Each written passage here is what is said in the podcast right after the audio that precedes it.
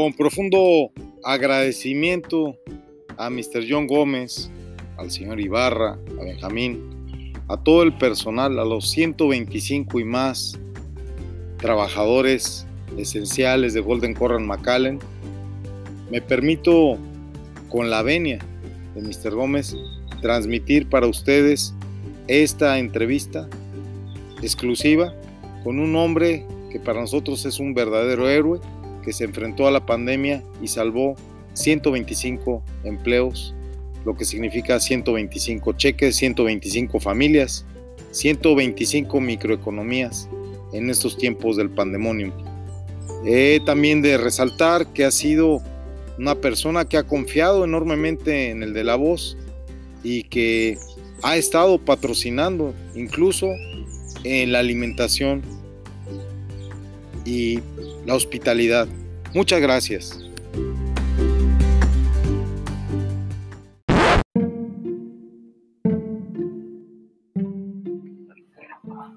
Si quiere, va a, va a, venir el señor, va a venir el dueño aquí del Golden Corral, el señor Gómez, a las 5, me dijo. Entonces yo voy a charlar con él a las 5. Vamos a platicar aquí para darles unos cursos a los empleados de aquí.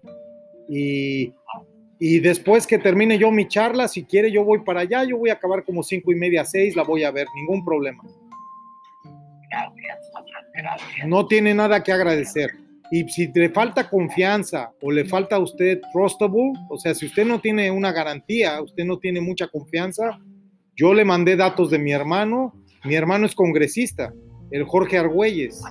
Ese es mi hermano carnal, el Jorge Arturo Argüelles Victorero. Ese es diputado federal en México. Es mi hermano. Y ahora va a ser, alcal va a ser alcalde de la ciudad Cuernavaca, Morelos. Ese es mi hermano, es mi carnal. Mi papá era coronel del ejército yo soy de buena familia, usted no se asuste conmigo. Tengo mis otros hermanos, mis otros hermanos viven en Muncie, ahí pegadito Nueva York, el otro vive en Connecticut, mi hermana vive acá en Toronto, en Canadá. Soy, soy, somos gente buena, nos hemos ido de México huyendo porque nos han matado mucha gente.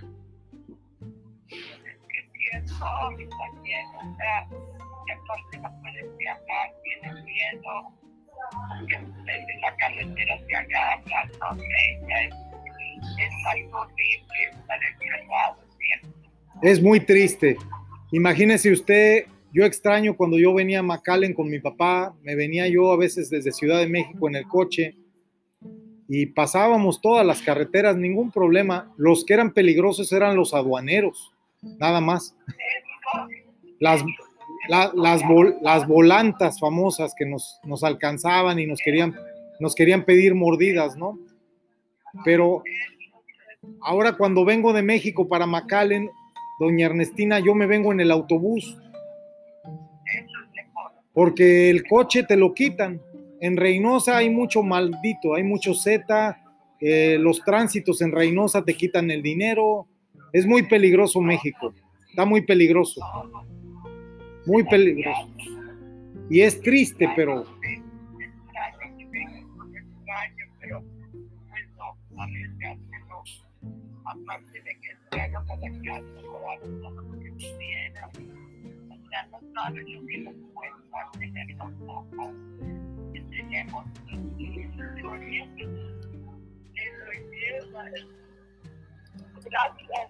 No, pero el México, el México tiene todavía fuerza. No va a pasar mucho tiempo que las cosas se arreglen en México. Usted va a ver, usted va a ver cuando México se arregle. Le va a tocar verlo.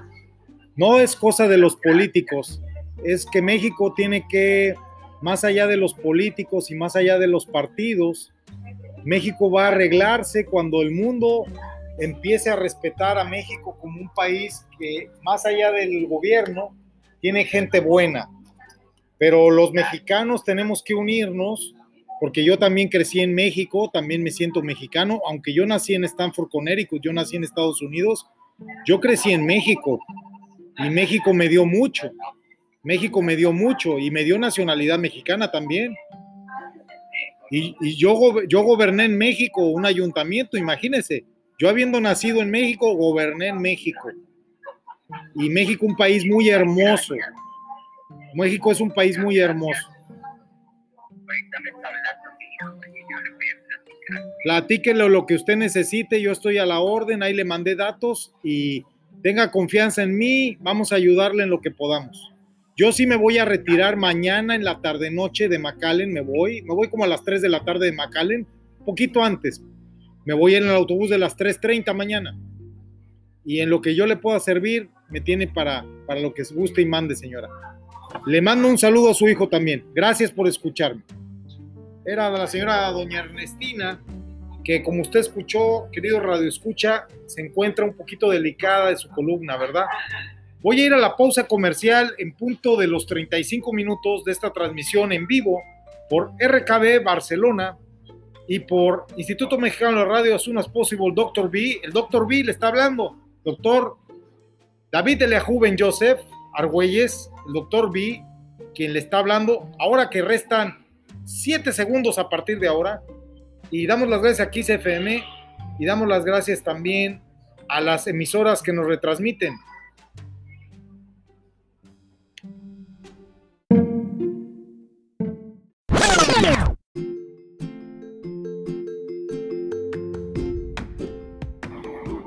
Con profundo agradecimiento a Mr. John Gómez, al señor Ibarra, a Benjamín, a todo el personal, a los 125 y más trabajadores esenciales de Golden Corral McAllen. Me permito, con la venia de Mr. Gómez, transmitir para ustedes esta entrevista exclusiva con un hombre que para nosotros es un verdadero héroe, que se enfrentó a la pandemia y salvó 125 empleos, lo que significa 125 cheques, 125 familias, 125 microeconomías en estos tiempos del pandemonio. He también de resaltar que ha sido una persona que ha confiado enormemente en el de la voz y que ha estado patrocinando incluso en la alimentación y la hospitalidad. Muchas gracias.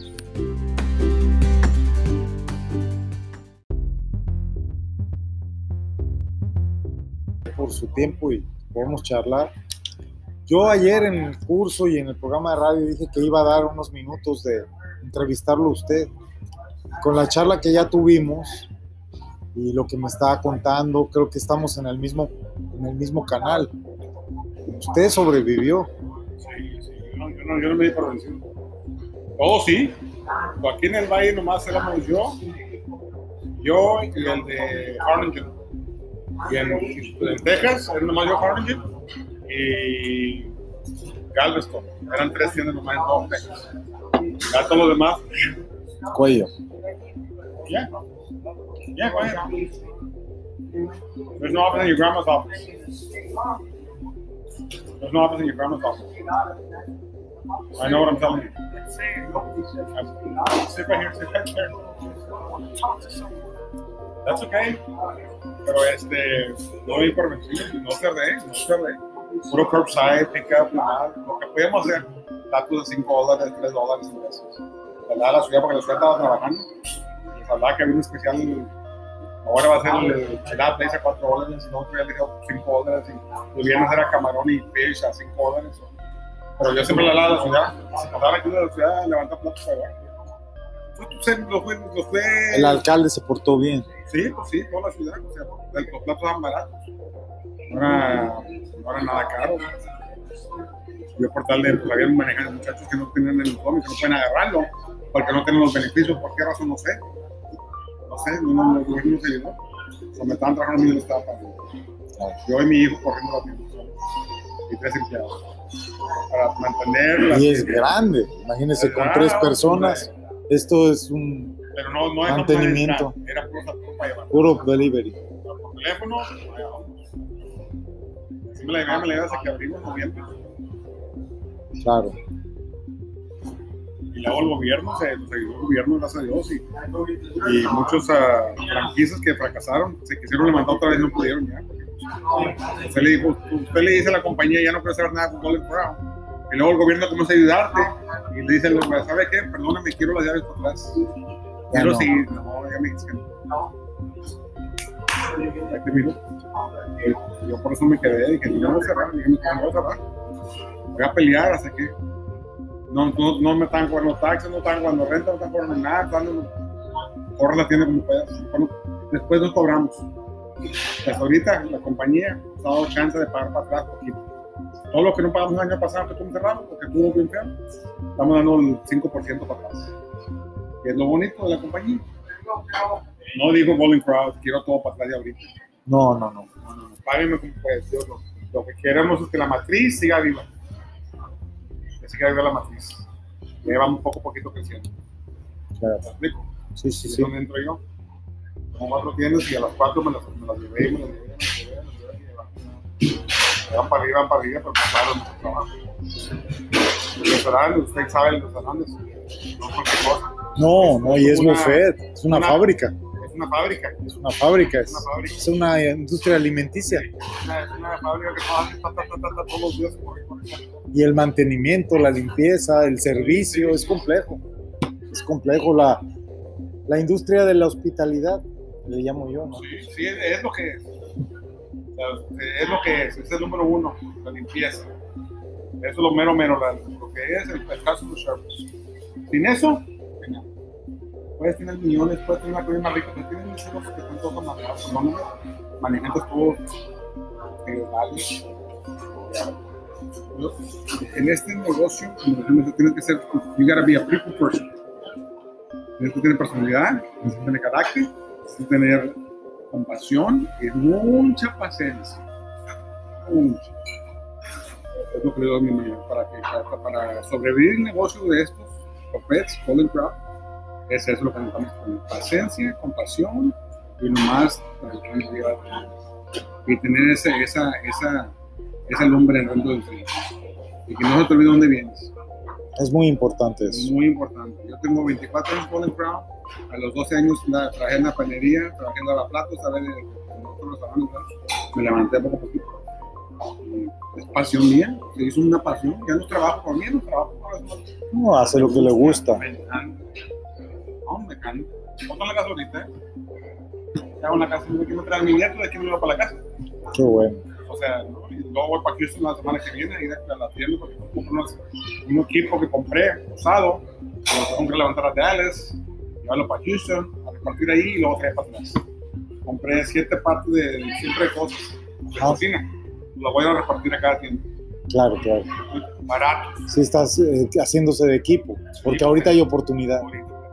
Entonces, Muchos cerraron, hay mucho equipo. Ahora sí viene la recompensa. Sí, ahora sí, así, así, Este, es más, en, la otra- en dos semanas voy para Florida a levantar dos, dos equipos de la mesa. Voy a volar para Houston, de Houston a Florida, de Florida me vengo en la UFO. Hasta el tronco de cosas. Ya. Pero miren, Alguna vez hubo en México uno, ¿verdad? sí hubo en Monterrey, Sí, me dijo Ibarra, me dijo, hubo uno en San Pedro, creo que lo pusieron. digo por ahí, fracasó. Donde estaba el GC Penny, ¿no? Ahí lo No pusieron. me acuerdo, pero yo me acuerdo que estuve ahí y se quedó uno que dice la, la vaquita, Downford Steakhouse. ¿Cómo se llama? Es la vaca, es una vaca que está afuera. Ajá, ajá, ajá. Sí, de ahí es donde está el, donde está el de los generales, ahí por la, la plaza esta que está por el hospital este grandísimo. Por ahí que la vi, la vi. Ese es como el que Golden. quedó. Sí, El si, que no, quedó. si, no si, no, si, estoy- si no te echan mentiras, ese era Golden antes. Ajá. Pero no sé. No sé Le quitaron la marca. Le quitaron la marca, la marca enfrente. La vaquita. Sí, sí, sí, sí, sí. Pero no, si no creas, tiene historia. Sí, yo comencé a los 25 mil. Oye, pero este va a cumplir 50 años. Este año. ¿Franquicias? Sí. La Cuenta, franquicia. La franquicia. Sí. Yo aquí voy a cumplir apenas en este lado 10 años, en 92 estuvimos en el otro lado, en el otro lado de Crown. Ya, Pero la compañía va a tener 50 años. La 50 años la compañía. Ahora este año. Y por eso muchos se quedaron, muchos se fueron. Y ahora que todos se quieren venir para atrás, no pueden. Yo cuando le digo que vine en febrero, yo llegué a México en junio y estuve primero en Ciudad de México, luego Morelos, que mi hermano está como diputado federal por Morelos, ahora va para alcalde de Cuernavaca y me apoyó y me dijo, ¿qué quieres? Le dije, quiero hacer la non-profit en Estados Unidos, la que traigo idea desde 2013. Entonces me asocié con una señora que es de la empresa Global Fuels, que tiene oficina en Milan Street, en Houston. Y me apoyó con el domicilio, empezamos a ver una abogada y esa abogada me empezó a pedir mucho dinero y la, vi que era una estafa. Cuando viajé, hasta la tengo grabada diciéndome, dame el número de tarjeta, dame el NIP. Y yo, ajá, sí, te lo voy a dar, ajá, ¿no? Crees que soy un tonto, ¿no? Y le digo, mira, yo ya tengo con tres dólares el nombre. Dice, eso no te sirve de nada. Le digo, ¿cómo no? Si yo ya tengo la autorización del secretario de Estado del nombre, yo ya tengo esto avanzado. Ahora con eso pido el, el, el pending del 501C al gobierno federal, a tardar seis meses, no me importa tardar, pago abogado. Aquí conseguí una prima de mi esposa, Tijerina también, que es abogada. Me- Esta mujer quería cobrar 1.600 dólares y costó 400. 350 lo que. Me dio, pidió Sí. 400. Sí, pero es algo así, sí. Ajá, porque yo la hice aparte foránea, porque traje la de California que me apoyó Rabino Salman de Jabat, me apoyó, y el del banco de alimentos más grande del mundo que está en Chino, California, que es el Pastor Eddie, de Isaiah Rock, que es el banco de alimentos más grande del mundo, le dona a Walmart y la regada. Ese ya dejó la iglesia y rezar y se dedica a regalar comida. Es su, su vida ahora. Muy grande en Chino, California. Ellos me dieron la carta de partnership, porque me dijeron, tú quieres que la den rápido, tienes que ser un foráneo del estado de California con dos cartas de dos non-profit de allá. Entonces tú eres como un partnership de ellos. Entonces ahora sí, sí existes. Si no tienes que esperar lo que tarde el gobierno federal. Entonces, como que me recargué en ellos. Entonces yo llegué aquí, yo vi su forma de trabajar y vi las medidas y todo eso. Yo le dije a Ibarra, le dije, yo creo que ahora que hablemos con la gente en Suiza, voy a proponer al Golden Corral. Dice, ¿y qué está haciendo en Monterrey? Le digo, tengo otras empresas que estoy observando, entre ellos los de Del Monte que hacen las frutitas y los de SW que son los vaqueros de Montemorelos, los de Igmosa, Industrias Hidrícolas, y los de multimedios que tienen los Kentucky, que han trabajado muy bien en la pandemia también, han hecho un trabajo muy bueno. Franquicias de alimentos se llama, es multimedios, es la televisión. Entonces, es- el orden fue así, pero no es porque usted me caiga mejor o porque es Estados Unidos, sino porque yo lo que usted me estaba contando ahorita, yo investigué y me di cuenta que usted era el número uno sobreviviente del Estado. No es mentira. De la industria usted fue. Ahora, yo tengo la idea que si no sobrevive la industria alimenticia y si no sobreviven los empleos de la industria alimenticia, pues más gente moriría que del propio virus.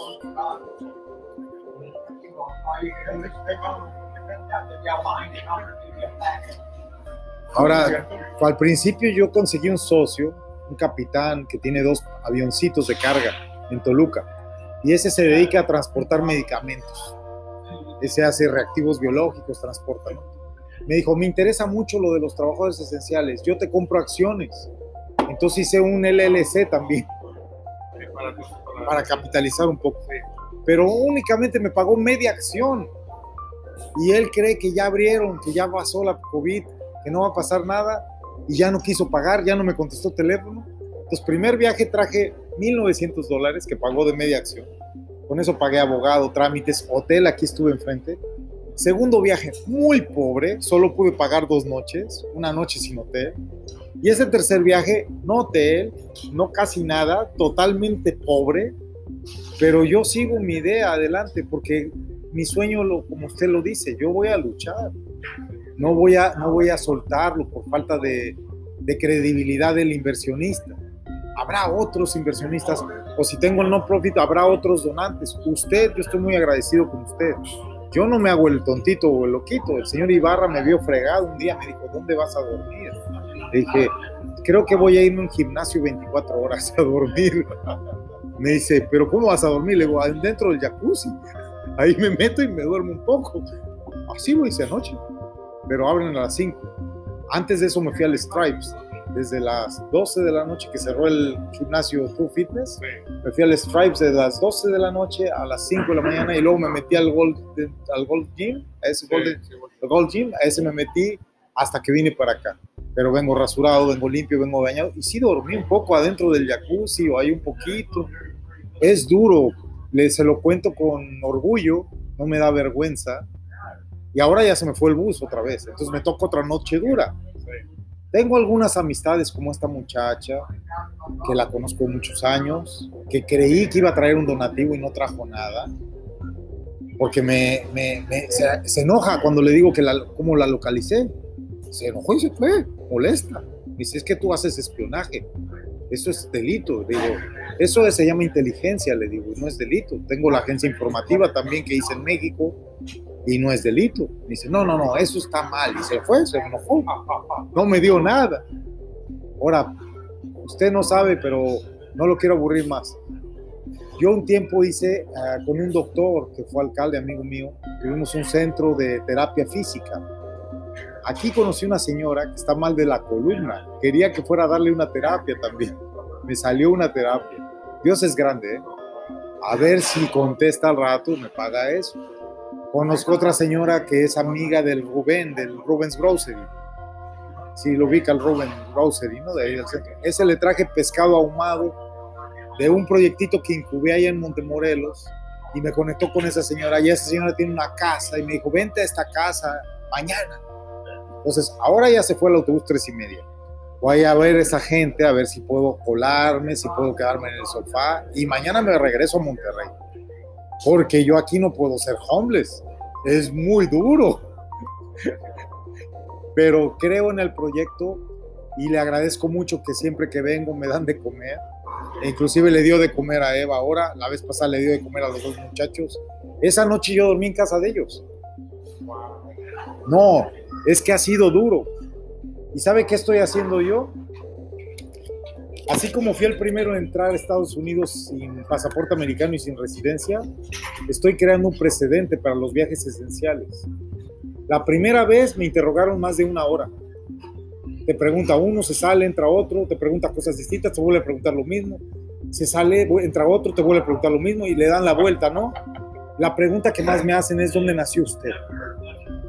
Yo les digo que yo no me acuerdo. Porque cuando me buscan el sistema sale certificado de Connecticut mío. Pero yo entro con pasaporte español. Y ellos se enojan, que dicen, usted tiene que tener su pasaporte americano. Y le digo, no, porque yo vivo en España. Pero ¿por qué hace eso? Le digo, pues no voy a decir lo que le voy a decir a usted. Yo sé mi cuento. Mi papá acaba de fallecer, tengo una pequeña herencia. Usted sabe que si hago, me van a, me van a cortar la 38%, ¿no? Algo así es, ¿no? Y la misma abogada esta del non-profit me dijo, ni se le ocurra. Pero eso del customs ellos sí saben. Entonces, yo entro con el pasaporte español, ¿no? Esta última vez ya traje esta hojita. Yo le dejé a este Benjamín una copia, pero le voy a dejar otra a usted. En esta hoja sale su nombre y sale el nombre de Patel. Ahora, hay una cosa importante que se llama aquí DRTEC. Los DRTEC son declaraciones responsables. Es como una declaración jurada que dice qué vengo a hacer. Y mi sueño es ese, que usted un día me diga, vente a hacer una conferencia o vente a hacer una plática.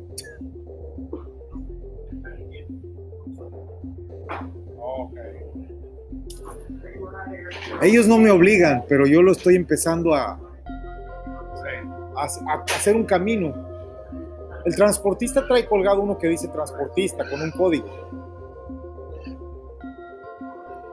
Yo ayer le dije a Benjamín, Benjamín, ¿puedes sellarlo? Estos son los, los justificación del viaje. Que estás en una institución educativa, que sirves al sector salud y que tienes una cuestión de, ¿cómo le llaman? De agencia. Agencia de soporte. Es mucho rollo, ¿no? Pero está escrito desde el principio. ¿Por qué la gente no pasa? Porque la gente cree que no es esencial. Usted es esencial porque usted tiene una industria de, alimentos. Sí, es cierto. Toda persona es esencial. Lo que pasa es que no lo, no lo dicen. Y el gobierno, si no lo dices, tú no eres esencial. O sea, ellos es al revés del sistema de justicia. El sistema de justicia dicen que eres inocente hasta que demuestren que eres culpable. Pues el sistema ahora del COVID, todos son no esenciales hasta que demuestren que son esenciales. Usted se sube al barco, ¿no? Usted sobrevivió. ¿Cierto? Atienda, atienda. Sí. atienda, atienda. Yo aquí le quito mucho tiempo. bueno, está bueno. Gusto conocerlo. otra Muchas gracias por su Igualmente. tiempo y le agradezco su generosidad y su Sí. tiempo sobre todo y la Bueno. comida que nos ha brindado. Si algún día tiene la consideración que hagamos algo de capacitación o lo del curso que le ofrecí, o si algún día nos quiere donar algo, se lo vamos a agradecer. Luego vamos a mandar información siempre para que Ok. sepa lo que estamos haciendo. Está bueno. Muchas gracias, señor. Igualmente. Que esté bien, hasta luego. Gracias. Gracias a usted.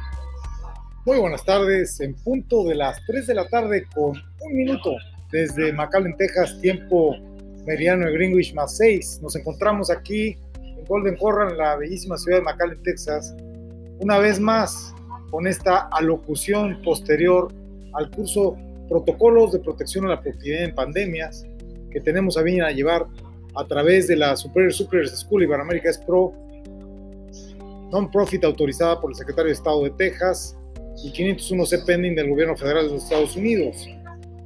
Estamos muy contentos porque hoy es una ocasión solemne en la cual hemos entregado hace unos momentos físicamente el diploma que merecedor tiene el señor John Gómez por haber ganado el primer lugar en una, vamos a llamarlo así, en una exhaustiva, eh, no podemos llamarla competencia, no podemos llamarlo una muestra, podemos llamarlo una exhaustiva carrera hacia el reconocimiento de quienes han hecho un trabajo ejemplar en defensa de la productividad, los empleos y la libertad durante la pandemia. Y se dice fácil, pero ganar el primer lugar siendo examinado por un grupo de expertos desde el día 8 de febrero y habiendo su servidor examinado aquí durante mayo y parte de febrero, dos visitas, 14 de mayo, no, 13 de mayo y 14 de febrero, perdonen ustedes, me bastaron para darme cuenta que aquí había algo especial. Y por eso fuimos apoyados por la oficina de prensa en Ginebra para otorgar el primer lugar al señor John Gómez y a Golden Corral de McAllen, quien previo al levantamiento del uso de mascarilla en el estado de Texas por el gobernador de Texas, dio la instrucción en el restaurante Golden Corral en el que nos encontramos de que los comensales podían deambular sin mascarillas. Esto dado que la Organización Mundial de la Salud previamente había ordenado una investigación exhaustiva sobre el uso inadecuado de las mascarillas que tanto han hecho ganar millones de dólares a las empresas chinas que las fabrican, pero que tanto han enfermado a las personas ingenuas que las usan, aun y cuando tiene 1.5 micras y el virus tiene 0.3. Por lo tanto, 5 virus entran en una mascarilla promedio.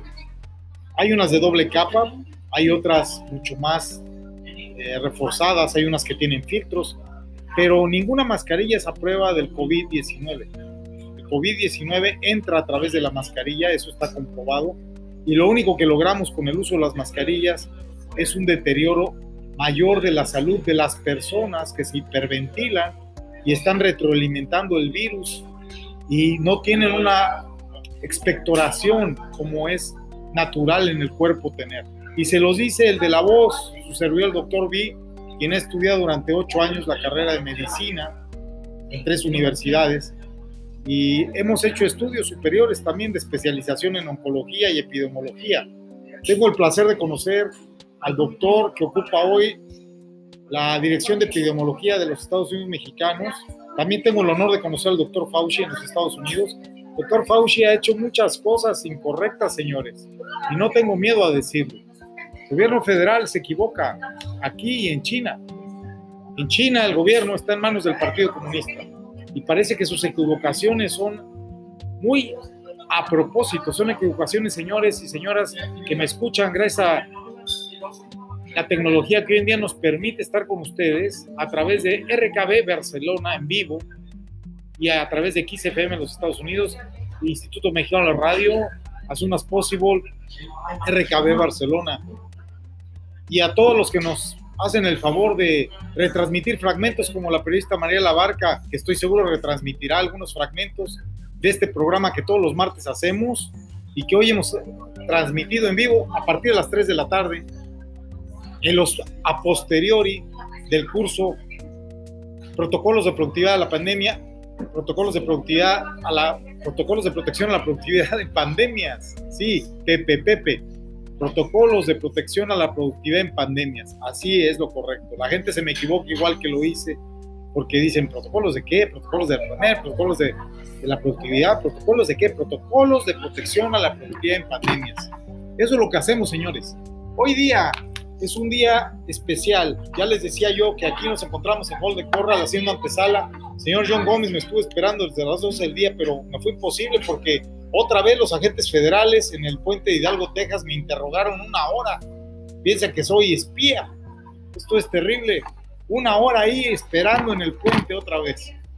Porque me ponen la gente ahí a inspeccionar y hacer preguntas y que sí, que no, y que enséñenme sus papeles y y les, les saca mucho de contexto a los agentes de los customs que dice el, el, señor de los customs, a usted que me está escuchando a través de las emisoras que ya hice mención, le puedo decir que me tratan siempre muy bien en la aduana americana, pero a veces me preguntan demasiadas cosas. Y lo que más les molesta es que si yo nací en Stanford, Connecticut, ¿por qué no traigo pasaporte americano? Y entonces eso les molesta, me dice, ¿por qué quiere entrar usted con pasaporte europeo? Ah, porque yo soy un gato europeo doméstico, les digo. Y la gente se ríe, así como la señora acá atrás. Y me dice, pero usted puede traer un pasaporte de los Estados Unidos, ¿por qué no lo trae? No me gusta, le digo. Me dice, ¿por qué? Porque me trata mal a mi gente. Y aquí el señor John Gómez, que es gente nuestra, que habla español, estamos en el estado de Texas, que es un estado con una historia enormemente rica.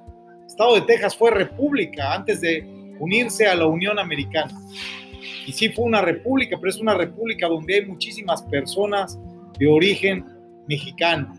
Y hay muchísimas personas de origen también irlandés, de origen italiano, como en todos los Estados Unidos, ¿verdad? Muchas personas de origen alemán, habemos personas de origen judío, habemos personas de origen musulmán. Esa es la gran riqueza de los Estados Unidos. La administración Biden actual del presidente Biden espero que cambie el discurso que traía la administración Trump, porque era una administración que nos golpeaba muchísimo.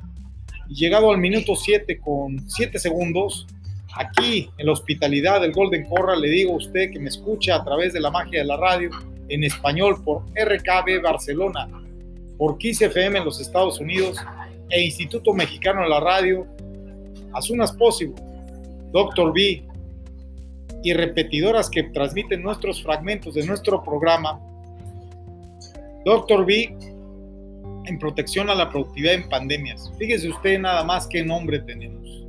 Y esto no nos lo hemos ganado gratis, esto no lo hemos ganado con los hechos de haber sufrido la pandemia desde el año 2018 en España y hemos vivido la primera oleada en España, en Barcelona. Después he viajado a la India, me ha tocado estar allá, señores y señoras, Espero que en breve que abramos las líneas telefónicas empezamos a recibir llamadas. Voy a hacer una llamada a nuestro decano que nos está esperando para poder entrar en contacto y en charla con él. Explicarle que llegué tarde, me regañará, se molestará y me dirá, ¿por qué llegas tarde? Bueno, porque no puede llegar temprano, es obvio. Porque estaba yo en el puente como a las 12, 12 y media, porque llegué a Reynosa a las 12 venía de Monterrey. 12 y media en el puente. Y en lo que pasan, y en lo que me bajan, y en lo que me preguntan, me da la una y media. Y en lo que paso a comprar un marco para el diploma del señor Gómez, un marco muy sencillo que le, le pude obsequiar con el diploma que le traje de primer lugar en esta, en esta eh, contienda en la que obtuvo el primer lugar, solo seguido de Industrias Citrícolas de Montemorelos en segundo lugar y en tercer lugar Multimedios a través de franquicias de alimentos que administra el Kentucky Fried Chicken que está en carretera nacional, en el, eh, contiguo al parque de golf, que estamos ahí eh, también estudiando, ¿verdad? Algunos especialistas están ahí haciendo algunos planes de acción para la pandemia en el club de golf, donde la gente quiere andar sin tapabocas y en México todavía está prohibido andar sin tapabocas. No importa que vayas a 10 metros de distancia en el club de golf, ellos quieren que traigas tapabocas. Doctor de la Oca Vasos quiere que traigas tapabocas. En todo lugar público que traigas tapabocas. Y aquí no, en Texas cambió eso. Gobernador Abbott lo cambió. Y por eso nosotros fundamos una fundación aquí el 17 de febrero pasado para poder disfrutar de las bondades que hay en Texas. Vamos a hacer un enlace telefónico con el decano hasta la Ciudad de México, el decano don Rodrigo de Argüelles. Lo tengo aquí en la línea para poder charlar con él.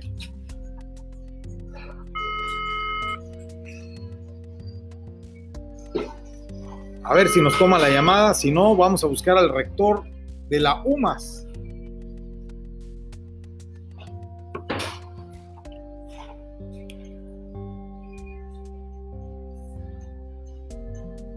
Aún tomó la llamada. Creo que no le gusta salir al aire.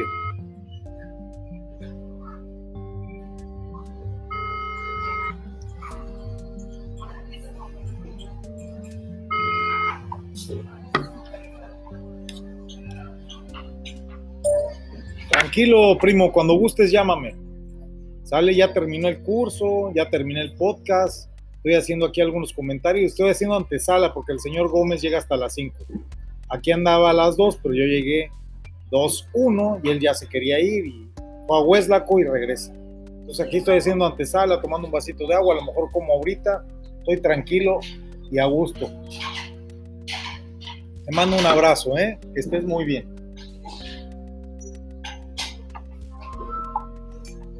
Muy bien. Pues ese fue un intento de charlar con nuestro señor decano. Vamos a intentar hablar con el secretario general de nuestro sindicato, don René.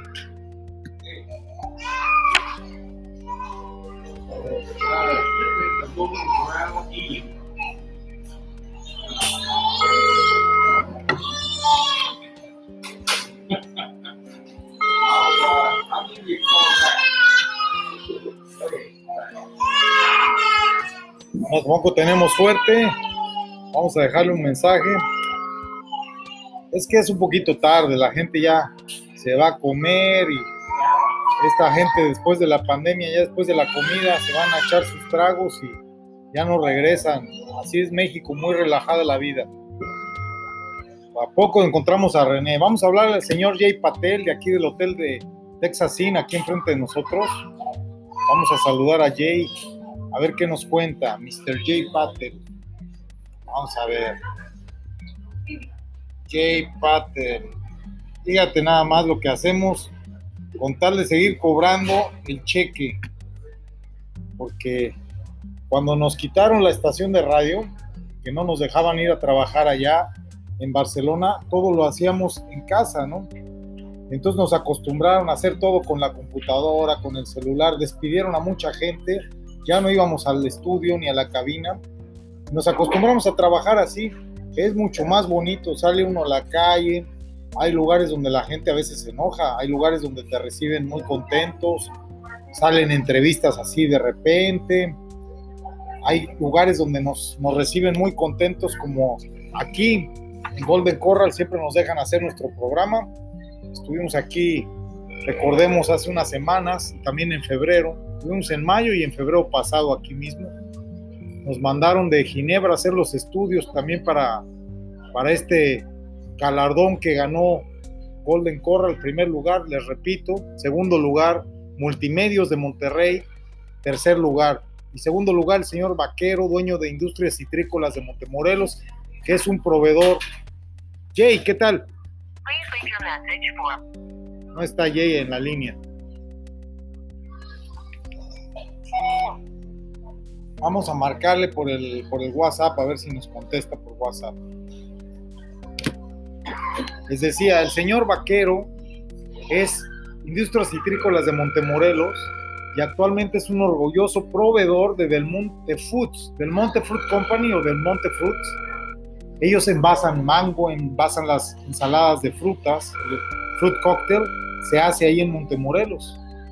No sé si han visto esos vasitos con la marca SW o con la marca Del Monte. Eso se fabrica ahí en Montemorelos, Nuevo León, que es al sur de Monterrey.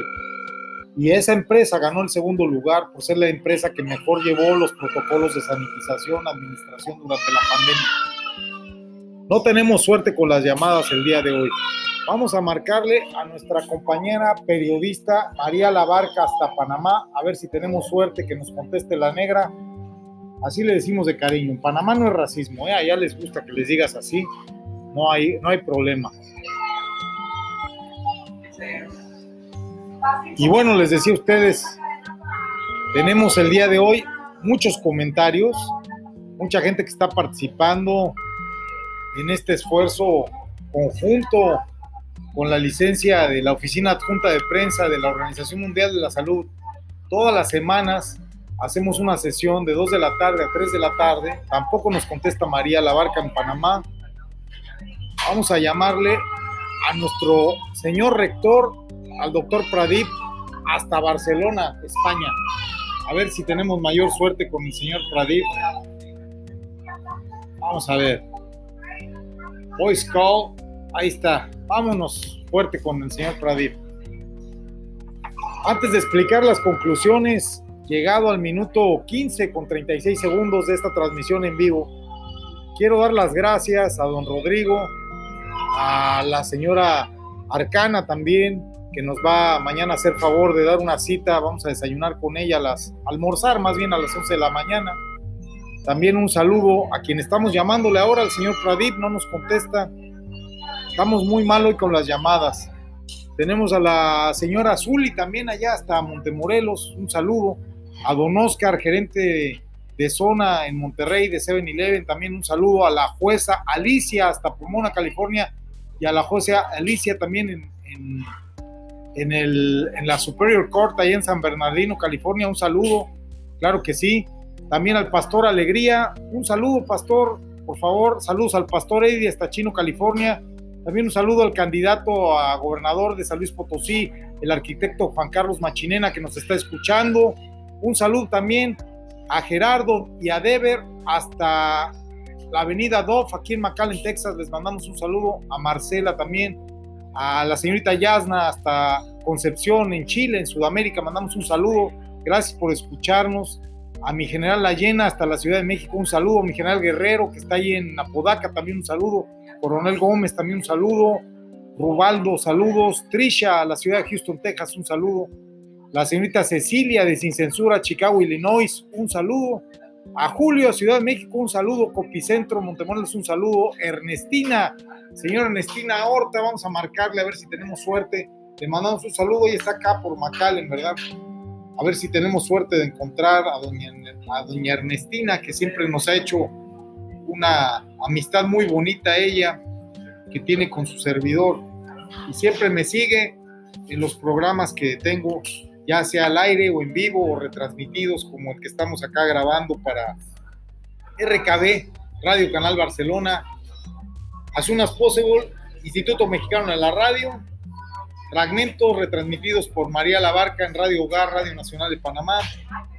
Y también tenemos este, la petición de retransmitir el próximo viernes por Radio Naranjera en Montemorelos, Nuevo León. Vamos a hacer una llamada a doña Ernestina a ver si nos contesta. Estamos marcando desde la línea local 956-933-4042. Le repito, aquí en los Estados Unidos me pueden marcar al 956-933-4042. Doña Ernestina, le estamos marcando. Un saludo. También a Saibé de Kentucky Fried Chicken le mandamos un saludo. A Frank Varela, también a Abigail, por favor. Señora Ernestina, ¿cómo está usted? Buenas tardes, ¿cómo le va? Anda, anda malita, señora Ernestina, anda malita de salud. Habla el, habla el doctor Argüelles, ¿se acuerda de mí? El doctor B. Que la conocí aquí en el Golden Corral, ¿se acuerda que le di mi tarjeta? Oiga, me da gusto saludarla, lamento mucho que se encuentre mal de salud. ¿Cómo la podemos ayudar? ¿Quiere que le mande al doctor Jacobson? ¿Quiere que le mande al doctor Linares? Usted dígame. ¿Mande? Pero es un... pro- Ya tiene un médico que le está atendiendo entonces.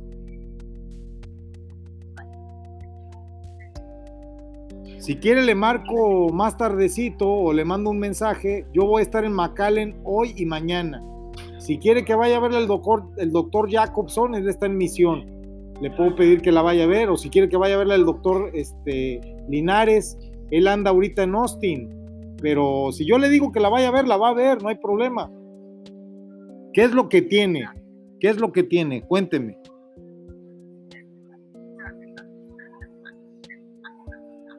Tiene problema, tiene problema en su columna. ¿Qué tiene ciática?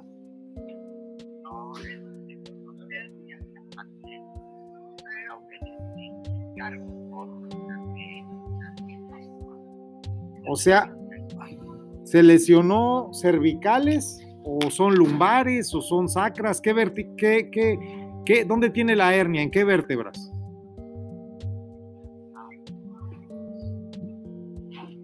En la columna, pero, pero ¿en qué vértebras? ¿En las lumbares, en las cervicales, en las sacras, en las coxigias? Más o menos para, para darle algún consejo. Tiene mucho dolor, entonces no se puede levantar.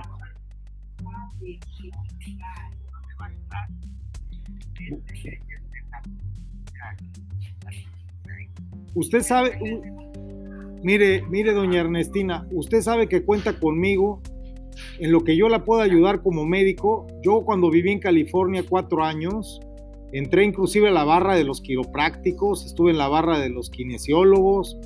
Yo soy especialista en terapia física y también estudié la especialidad de epidemiología. Ahora estuve trabajando, como le conté, en Suiza varios eh, meses y antes estuve en Barcelona, pero mi especialidad siempre ha sido la terapia física.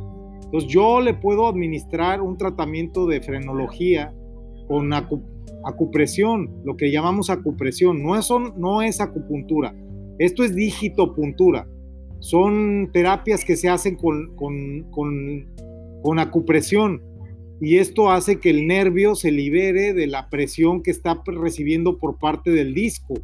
Porque lo que a usted le está causando el dolor es que los discos le muerden, le muerden los nervios y eso hace que usted pues pueda hasta dejar de caminar porque es dolorosísimo. Entonces no sé si ya le están inyectando de que, torolaco o diclofenaco, pero yo como médico con mucho gusto la ayudo porque acá en Estados Unidos pues es relativamente fácil, puede ir a una urgent care para que le den la prescripción, compra usted su, su ampolletita y se le inyecta y, y va a andar bien porque necesita ese, ese an- analgésico. Porque es, eso cuando se inflama eh, la hernia, esa que usted me está diciendo, eso puede hacer que usted se quede casi paralítica. Ya no puede caminar la persona. Es terrible. Y como usted no hizo caso a su ortopedista, seguramente le dijo que no cargue ya nada. Entonces yo, como le digo, yo tengo ya un tiempo para acá trabajando en lo de la pandemia, pero siempre mi trabajo como médico fue medicina física, lo que es acupresión, digitopuntura, todo eso mi especialidad. El doctor Linares, que estuvo viviendo un tiempo en California, después de que se accidentó, ya se fue de México y ya no quiere estar más en México por los problemas que hay allá de violencia. Pero doctor Linares se vino para Texas, ahora está, está en Austin, pero él es urgenciólogo. Él se ha dedicado siempre a las urgencias. Él es bueno para cosas de shock, de la gente que llega en trauma, ¿no? Con los accidentes, todo esto. Y el doctor Jacobson es muy buen eh, oncólogo. Él se dedica a cuestiones de, pues, de oncología. Él junto con los químicos y los radiólogos hacen los tratamientos de radioterapia, quimioterapia, todo esto. Él es oncólogo, se dedica a cosas de, los tumores, ¿verdad? Básicamente. Pero yo tengo muchos amigos médicos que estuvieron conmigo en la universidad y, y lo que yo quiera, lo que yo quiera eh, hacer con la fundación, me apoyan gratis, no cobran. Si usted necesita que la vaya a ver un médico, yo lo mando con la fundación, le consigo cualquier especialista gratis, ningún problema. Tengo el programa de radio, me llaman personas o yo las llamo, siempre los ayudamos. Y, y ahora vine a darle un diploma al John Gómez, al dueño de aquí del Golden Corral. ¿Usted cree? Sí, porque este señor se atrevió a, dejar que la gente esté sin tapabocas aquí. Y vemos muchos médicos en el mundo. Está Médicos por la Verdad de España, está la ACU, la, Comisión de Extraparlamentaria de Investigación del Coronavirus. Somos más de 10.000 médicos en el mundo que sabemos que el tapabocas no sirve. Al contrario, la gente se enferma más. No le deja respirar. Es, es, es un negocio, mire, la, el cubrebocas es un cuento chino. El COVID sí existe. El COVID es un virus muy letal se está mutando, está causando problemas. Yo el último estudio que hice en epidemiología, tengo un amigo que estudió en Montemorelos, que ahora es el director de epidemiología de México. Él es peruano, este doctor, pero estudió en México, en Montemorelos, y ahora es el director de epidemiología a nivel nacional en México. Yo con él charlo mucho porque yo estuve estudiando epidemiología, pero en Suiza. Y eh, yo le digo al doctor este, que él sí debería de, ya quitar esto del tapabocas en México, porque es antinatural. El ser humano necesita respirar. Las personas, su, la naturaleza, su cuerpo es que usted espectore. Cuando usted tiene un virus o una infección, usted lo saca por la boca, por, cuando tose o por su nariz, tiene mucosas. Las mucosas no permiten pasar nada dañino y el tapabocas tiene 1.5 micras y el virus tiene 0.3 micras. Entonces pasan 5 virus casi, casi. Imagínese usted una caricatura, 5 virus de la mano caminan juntos, pasan a través del tapabocas, como si fuera una caricatura, una broma, ¿no? Entonces, en, Texas, ya quitaron el tapabocas, gracias a Dios. Ya no es obligatorio. Solo en transporte público, áreas públicas, sí, pero si guarda usted la distancia, no tiene por qué traer tapabocas en ningún lugar. Y aquí el señor Gómez dio la orden después, ya el gobernador Abbott lo dijo a nivel Texas, todo, todo el estado, ya no es obligatorio usar tapabocas en Texas. Fue el primer estado del mundo, el primer gobierno del mundo en quitar tapabocas. Entonces, yo le traje el diploma, ganó el primer lugar. Desde enero que estamos estudiando cómo se comporta Golden Corral en todo Estados Unidos. Y segundo lugar lo ganó no sé si conoce esta empresa de allá de Nuevo León que se llama Industrias Citrícolas, que trabajan las, trabajan las frutas del monte. Ellos ganaron el segundo lugar porque es una industria muy grande, da empleo a 3.500 trabajadores. Eh, realmente los dueños ahora son americanos. Eh, pertenece a la del Monte Fruit Company, a la del Monte Foods. Y, luego el tercer lugar lo ganó Kentucky Fried Chicken, ganó el tercer lugar, pero en México, en, en Montemorelos y en Monterrey, en Nuevo León, los dueños de Kentucky Fried Chicken de la franquicia son eh, franquicias de alimentos de multimedios, que son los mismos de los canales de televisión. Ellos ganaron el tercer lugar. Entonces ahora estoy entregando los diplomas. Yo me estoy dedicando mucho a esto del reconocer a las empresas, pero no dejo de ser médico y en lo que yo le pueda ayudar, señora Ernestina, cuente conmigo. Usted dígame a la hora que usted quiera, yo voy, tomo el carro y la voy a ver. Téngame confianza. Yo sé por lo que usted sufrió. Yo vi su publicación de usted. Nosotros hemos perdido muchas familias, muchos. Mi cuñado también lo mataron allá en Nuevo León. Mi cuñado era el locutor Marco Aurelio Martínez Tijerina. A Marco Aurelio Martínez Tijerina, mi cuñado lo mataron en 2000 tiene ya 11 años que lo mataron, o más, ¿no? A, mi, a, mi, este, a mi bebé en Quintana Roo me lo mataron cuando nos secuestraron a nosotros los Zetas, a mí y a mi esposa, y me mataron mi hijo allá. Entonces, yo sé lo que usted está padeciendo, yo sé lo que sufre usted por su hijo, y le, acompaño en el sentimiento. México es un país hermoso, pero desgraciadamente estamos librando una guerra en México hace años. Y hay muchos ejércitos, ¿no? Es el problema de las guerras. Entonces, este, a mí el tema de las drogas no me importa tanto como el tema de la gente armada. Lo que me preocupa es tanta gente armada. Y en lo que yo les pueda ayudar, cuenten conmigo. Ahora mira, ahora hay un americano, creo que está molesto porque hablo yo muy fuerte, pero voy a hacer un poquito más bajita la voz. Él no entiende, el, americano no entiende que a mí me protege la, enmienda de la constitución, ¿verdad? Yo puedo hablar fuerte. you know about it, the foreign amendment of the American Constitution. Protect me as journalist. I can do it here. This I have the permission, but this American maybe don't know I born in the States too. I am American too. I don't want to disturb anything, anybody, but the American people sometimes disturb with attitudes like me. Así que señora, yo le mando un saludo a usted hasta donde se encuentra. Nos restan 15 minutos de esta plática y más tardecito yo le llamo y nos ponemos de acuerdo si quiere que la vaya a visitar. Con todo gusto lo haré. Este es mi teléfono, ¿eh? De nada, señora, estoy para servirle. Cuídese mucho, un abrazo.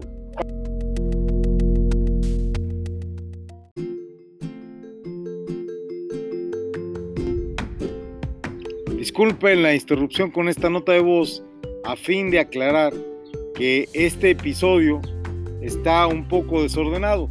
Eh, orden de prioridad. Hemos dado la plática con doña Ernestina, que es una paciente que necesita de nuestra asistencia en cuanto a medicina física y terapia de regeneración celular, que aprendimos y practicamos con el doctor May, con el doctor René May, y también en cuanto a acupresión y digitopuntura frenológica cabalística nos ocupe.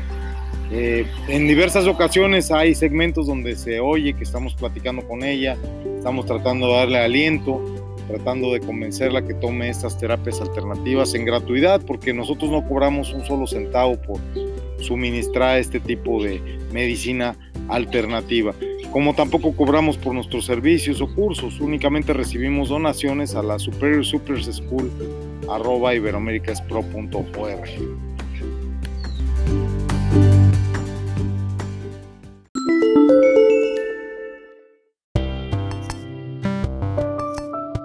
por el último segmento de siete minutos, quisiera compartirles una grabación que tenemos aquí. Ahora sí que yo me sirvo con la cuchara grande por acá, miren. Nos estuvimos echando una sopita de almeja bien sabrosa. Fíjese usted, tenemos para ustedes una grabación de un mensaje que mandamos al señor Moncada. Entiendo, señor Moncada, a lo mejor no tiene suficiente memoria. Ok, va a correr. Oh, sí, lo entiendo, señor Moncada, a lo mejor no tiene suficiente memoria. Es que tenemos que transmitir y decir todo lo que se hace día a día. ¿Verdad? Y ahora me toca estar acá entregando unos diplomas a hoy al señor uh, John Gómez, el dueño del Golden Corral de McAllen. El día jueves voy a estar con el señor Vaquero, con Rafael, en Industrias Citícolas de Montemorelos y el día viernes en Multimedios en Monterrey para premiar a la franquicia Alimentos, eh, franquicia de Alimentos SASB, que es de Multimedios, que administra Kentucky Fried Chicken de Montemorelos y de Carretera Nacional, que ganaron tercer lugar. Multimedios por su franquicia Kentucky Fried Chicken. Eh, segundo lugar lo ganó el señor Vaquero, la familia Vaquero por Industrias Citrícolas y del Monte Foods, allá de Montemorelos. Y primer lugar lo ganó Golden Corral aquí en, en en Texas. Es lo que ando haciendo. Así que en un minuto y un segundo le agradezco mucho todas sus atenciones, señor Moncada, y el habernos acompañado. Muchas gracias y espero verlo pronto. Ahora dirá usted, querido Radio Escucha, que nos acompaña, ¿quién es el señor Moncada? Bueno, pues el señor Moncada es un personaje bastante peculiar. Es un buen hombre. De hecho, el otro día que se llevó la policía la policía de allá de Montemorelos, Nuevo León, se llevó un carrito de mi familia. Y el señor Moncada me escuchó y me hizo caso y me rebajó la multa, el arrastre y el corralón. Se debían 4.600 y me la bajó a 2.500. Uy, ya lo balconía el señor Moncada. No, hombre, el señor Moncada es a todo dar, ayuda a todo el mundo. No importa que lo balconee. Él siempre va a estar dispuesto a ayudar a las personas que se acerquen para poderlos servir de una manera humana y cordial. Todos tenemos problemas a veces con tránsito, se estaciona uno mal, tiene alguno un problema de, de alguna infracción, algún problema de algún accidente y nuestro carro va a parar al corralón, ¿cierto? Entonces, cuando sucede esto en esa ciudad pequeña de Montemorelos, la concesión que tiene el corralón, el depósito de los vehículos que incurren en alguna falta, la tiene el señor Moncada, Mario Moncada, Maco le dicen. Por eso estaba en el grupo el señor Moncada, pues está bien ocupadísimo. Entonces, le dimos las gracias porque no ha participado en ninguna de las 21 sesiones ordinarias ni las dos extraordinarias y la que tiene al último que es la conclusión, que es la 22. O sea, tenemos 34 sesiones, 22 sesiones ordinarias junto con la conclusión y luego tenemos 12 sesiones extraordinarias o especiales. Esto es relativo al curso de protección de la productividad en protocolos durante la pandemia, el PPPP. Voy a repetirles el temario para que se pongan ustedes en contexto de qué se trata esto del PPPP. Esto empezó en el mes de febrero, en el mes de enero, ¿cuál febrero? Empezó en enero, el 8 de enero empezó el presente año por iniciativa del canciller de México, don Marcelo Ebrard. Entonces, allá en Suiza, la licenciada Cecilia Ocelli de Salinas, no sé si le suena el nombre, la esposa del licenciado Carlos Salinas de Gortari, sí, es la misma. La esposa del pelón, como le dicen. Es muy buena persona la señora, ¿eh? ahora sí que ella no tiene la culpa de lo que haya hecho su esposo o no haya hecho. La señora nos dio la oportunidad de, presentarnos a algunas personas allá en Suiza, en Ginebra, y con esto obtuvimos unas licencias y unos permisos para dar este curso. Cabe hacer mención que la licenciada Cecilia fue embajadora de México plenipotenciaria ante la Organización Mundial de la Salud en Suiza. Y entonces a través de esto es que tenemos unos materiales y unos recursos y unas licencias que la OMS nos permite dar un curso. Y la sesión número uno fue una introducción, la sesión número dos una crisis, como le llamamos al tema de la sesión dos, fue crisis sanitaria global. En la primera sesión lo que hicimos fue presentar a los participantes del curso. Hoy tenemos 89 estudiantes, 40 de ellos son médicos. De los 89 estudiantes en 8 países, hoy estaban participando 33 personas a las 2 de la tarde a través de la aplicación Google Meet. Realmente no están todos los que son, ni estamos todos los que somos, ¿verdad? Y en el programa de radio que nos ocupa, yo hago los comentarios y las conclusiones y mando saludos a los alumnos. Ahora, estos alumnos pues no entraron todos juntos, ¿eh? se fueron integrando poco a poco. Hay algunos que se han salido, hay algunos que ya aprobaron el curso porque ya presentaron su plan de acción, porque ese es el examen final, un plan de acción. Entonces, cuando hablamos de esto, en el último minuto que me queda con 20 segundos ahora, quiero que entiendan que cuando la segunda sesión inició, eh, el tema era muy actual, ¿no? La crisis sanitaria global. Teníamos que analizar la historia, la evolución con énfasis en los impactos en contra de la economía, ¿verdad? Que es lo que más nos preocupa, el impacto que genera la pandemia en la economía. La sesión 3 trató sobre los organismos internacionales y la política sanitaria y ahí se logró entender cómo, por qué es que la Organización Mundial de la Salud es el eje rector de la política global sanitaria en todos los países firmantes y miembros del sistema de Naciones Unidas. La sesión número 4 trató sobre el Reglamento Sanitario Internacional de la OMS y nos permitió describir cómo se antepone la OMS sobre incluso la constitución política de los Estados Unidos mexicanos. La normatividad sanitaria internacional está sobre cualquier ley en México. Lo que diga la OMS va por arriba de la constitución, no así en los Estados Unidos. Hay que recordar que el presidente Trump se salió de la OMS, se salió de la World Health Organization en los Estados Unidos nada, ningún acuerdo, ningún tratado puede estar por encima de la Constitución. Y cuando no les conviene se salen. Es diferente. Ahora hay tratados que sí se tienen que cumplir por encima de lo que marca la Constitución, como el tratado de NATO, que es el North American Trade North American Treaty Organization, ¿no? El tratado de, de, eh, el tratado militar de América del Norte, la OTAN, la Organización del Tratado del Atlántico Norte. Bueno, la sesión 5, a ver cómo andas de tiempo, ya me pasé los 7, sí, ya lo sé. Dame mis 3 minutos, aunque no nos vayamos a pausa comercial. Retomamos en los siguientes 50 minutos después de las 5 de la tarde cuando charlemos con Mr. Gómez, propietario de Golden Corral, que aquí lo vamos a estar esperando. Pero dame mis 3 minutos, por favor, sí. Adelante, vámonos con dos y medio. Entonces, sesión 5, nueva normalidad y discriminación en la era post-COVID. Se expusieron todos los supuestos de la pronta asimilación, nos iba a dar una posibilidad de avanzar mejor en el contexto económico. Y también se analizó cómo hay una mala publicidad de todas las medidas que generan discriminación. ¿Cuántas veces en un supermercado, una tienda, no lo han discriminado con el pretexto de la mascarilla? Eso se trató en la sesión 5. La sesión 6 hablamos de emergencias sanitarias y suspensiones de actividades, todo el sistema que cada país tiene para suspender el comercio, definir emergencia sanitaria, trabajador esencial, actividades esenciales, suspensión de actividades esenciales, es comprender realmente lo que estamos viviendo y comprender los alcances de los confinamientos. La sesión 7 trató sobre los casos de éxito en la era post-COVID. Analizamos muchos casos prácticos, aplicamos con muchos empresarios exitosos, negocios exitosos como aquí el señor este, Rubén, Rubens Grocery, Rubén Cavazos, aquí en Macal en una tiendita. Hombre, le ha ido re con la pandemia. Sesión 8, coordinación. Ahí tratamos que cada graduado del curso va a ser un coordinador sanitario en su empresa. Esto del coordinador sanitario es un puesto nuevo en las empresas y somos los únicos que capacitamos en esto. ¿eh? Eh, a nivel mundial somos los primeros. Sesión novena, coordinador sanitario. ¿Qué es un coordinador sanitario y qué hace vigilando la implementación de las medidas de cuidado que se implementan en su centro de trabajo? ¿No? ¿Y cómo designamos estos aspirantes? ¿Cómo andamos de tiempo? Me vas a tener que regalar unos dos minutitos más, apenas voy en la décima. Sesión décima, protocolos de ingeniería industrial.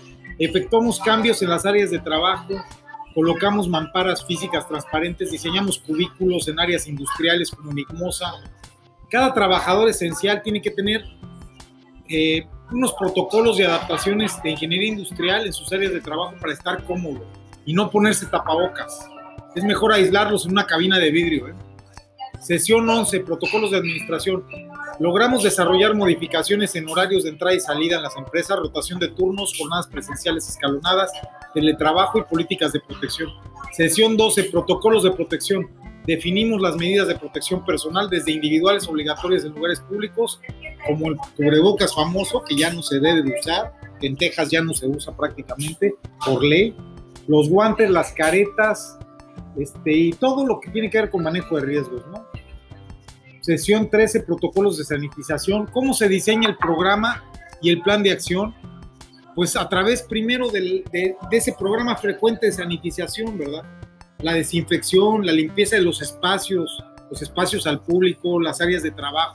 Cada empresa tiene que hacer un análisis de sus superficies. Y llegará el momento en que los laboratorios analizarán si es aséptica la superficie y certificarán. Eso ya se está viviendo en China y se está viviendo en Suiza y se está viviendo en otros países europeos, que llega el laboratorio que checa no solamente la limpieza, sino que no haya COVID en las mesas y en las sillas. A ese extremo estamos llegando. Y que no haya otros, eh, otros este, patógenos, ¿no? Obviamente. Sesión 14, Centro de Trabajo de Trabajadores Esenciales. Ya se les explicó a todos los participantes del curso PPPP cómo se proyectó el coordinador sanitario para poderles capacitar e informar de manera continua a ellos y a su personal en su empresa sobre la emergencia sanitaria que vamos a vivir mínimo de aquí al 2030. La pandemia del SARS-CoV-2, del COVID-19 o ahora el COVID-21, si quiere usted decirle como le quiera poner usted, es algo recurrente, va a haber muchas pandemias, esto no se va a acabar. E implementar las medidas que permitan continuar productivamente operando las empresas es lo que nos va a permitir realmente sobrevivir, no solamente como empresas, sino como seres humanos, como especie. Las empresas esenciales y los trabajadores esenciales certificados son los pioneros precisamente en esta visión de la importancia de proteger la productividad incluso por encima de lo que llaman eh, frenar el spread, frenar el contagio, porque no ha funcionado el frenar el contagio. Lo que han hecho al frenar el contagio es frenar la economía y reventar la economía. Y la gente sin dinero se enferma más que, que de COVID, ¿eh? se lo juro que sí. Y se lo digo como médico y como especialista. Sesión 15, plan estratégico, prevención efectiva y riesgos. Planear e implementar un plan estratégico con todas las medidas de seguridad e higiene, dando pleno cumplimiento a las disposiciones de la Secretaría de Salud. Tal cual. Ese es el plan de acción. Ya les he ahí pasado el, el, borrador del plan de acción de ISA Business Center. Hombre, ya les hicimos la tarea, nomás póngale su logotipo y ya está. Son 16 trámites y documentos.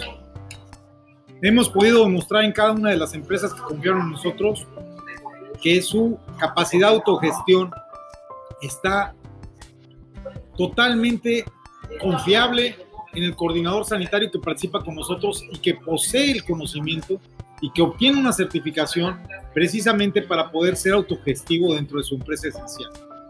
La sesión 17 trató de vigilancia y Consejo de Salud General CSG y creamos una plataforma en tiempo real a través del Instituto Tecnológico de la India, Pradeep, y que hoy en día existe, lo está utilizando el gobierno español, se llama, la plataforma está en, en, en la tienda de Apple Store, en Google Play, lo puedes bajar, se llama Radar COVID, esa es la aplicación que nosotros creamos, que se llama Salvatore, esa es la marca nuestra, pero el gobierno de España le puso Radar COVID, la patente es nuestra, el registro es nuestro, la tecnología es nuestra, el gobierno español nos mandó una cartita firmada por el rey dándonos las gracias. hombre, que nos manden un cheque, como que las gracias. Pero bueno, así son los reyes, ni quien les diga ni pío, ¿verdad? Viva su majestad. Bueno, entonces esa plataforma ya se creó y lo que hacemos con esa plataforma en España, que España hay que recordar que es el tercer país más afectado del COVID, 19, ¿verdad? El más afectado del mundo es la India, el segundo es China, el tercero es España, luego Italia y ahí seguimos la lista. ¿Qué pasa con la plataforma que tenemos? Lo que pasa es que tenemos ya un código QR en una identificación. Hoy todavía trajimos una cartita en un cartón. Próxima vez va a ser un gafete. Y entonces el custom, el aduanero, la autoridad puede checar el QR, entrar a la base de datos y va a tener comunicación directa con el Consejo de Seguridad General, con instituciones de vigilancia en México, en cualquier país, y va a poder verificar que estamos cumpliendo con todas las estrategias que disminuyen el riesgo de contagio entre la población, trabajadores esenciales, que estamos certificados e inclusive podrá checar si estamos vacunados, etcétera, ¿no? Es la digitalización de la carta blanca, que la carta blanca es mejor que la carta verde, ¿no? Porque en Chile ya existe la tarjeta verde, si estás vacunado traes tarjeta verde, si no estás vacunado no tienes tarjeta verde. Vamos a la sesión 18 ¿Cómo estamos de tiempo, mi estimado? Me pasé por mucho, 8 minutos de más. Me lo restas de los 50, por favor. ¿O quieres ir a pausa? Ya vamos a terminar, mira. La sesión 18 me encanta. Fue la sesión anterior. Inteligencia sanitaria. El tema más bonito del curso. Tenemos un sistema en el que cada coordinador sanitario en cada empresa esencial, en ocho países, incluidos los Estados Unidos, accede a la plataforma y aporta información sobre sus trabajadores esenciales y se vuelve coadyuvante de las autoridades y del gobierno, no solo federal, sino estatal, municipal, de los alcaldes, porque cada autoridad puede checar la información que está subiendo la empresa en tiempo real. Y esa información se puede contrastar con el trayecto y el viaje esencial que está manifestando, está haciendo el trabajador esencial, ¿verdad? Y eso se hace en tiempo real con la identificación con código QR en campo. Es, es decir, próxima vez que entra a los Estados Unidos, probablemente me van a escanear el código, va a entrar a la base de datos, va a decir, ah, cabrón, vienes de tal lado, él va a saber todo, porque ya va a tener acceso a la base de datos y mi empresa le va a estar subiendo esa información. Que por cierto, yo no trabajo para ninguna empresa, trabajo para nuestra fundación Superior Superiors School, fundada recientemente el 17 de febrero del 2021 aquí en McAllen, Texas, que nos autorizó el secretario de Estado de Texas apenas el 17 de febrero pasado es para quien trabajo como voluntario, ¿verdad? Y bueno, el tema de la sesión pasada fue increíble, la sesión pasada fue increíble y la sesión de hoy fue la 19. Ya para terminar lo que llevamos del curso, la sesión 19, cumplimiento y verificación, hoy fue increíble poder platicar con gente de la Secretaría de Salud y con 33 alumnos, Secretaría de Salud de México, Ministerio de Salud de España, CatSalud de Cataluña en vivo, estar hablando con funcionarios, con médicos e identificarlos como autoridades competentes. Pero también son autoridades competentes nuestros trabajadores esenciales. ¿Por qué? Porque traen un formulario de RTEC 2021. Hoy crucé la frontera de los Estados Unidos por tierra con un formulario de RTEC 2021. Se lo acabo de entregar aquí al gerente de Golden Corral porque la autoridad de los Estados Unidos me dijo, llegando a su lugar, a donde va a dar su conferencia, donde va a hacer su programa, ahí tiene que presentar el DRT 2021.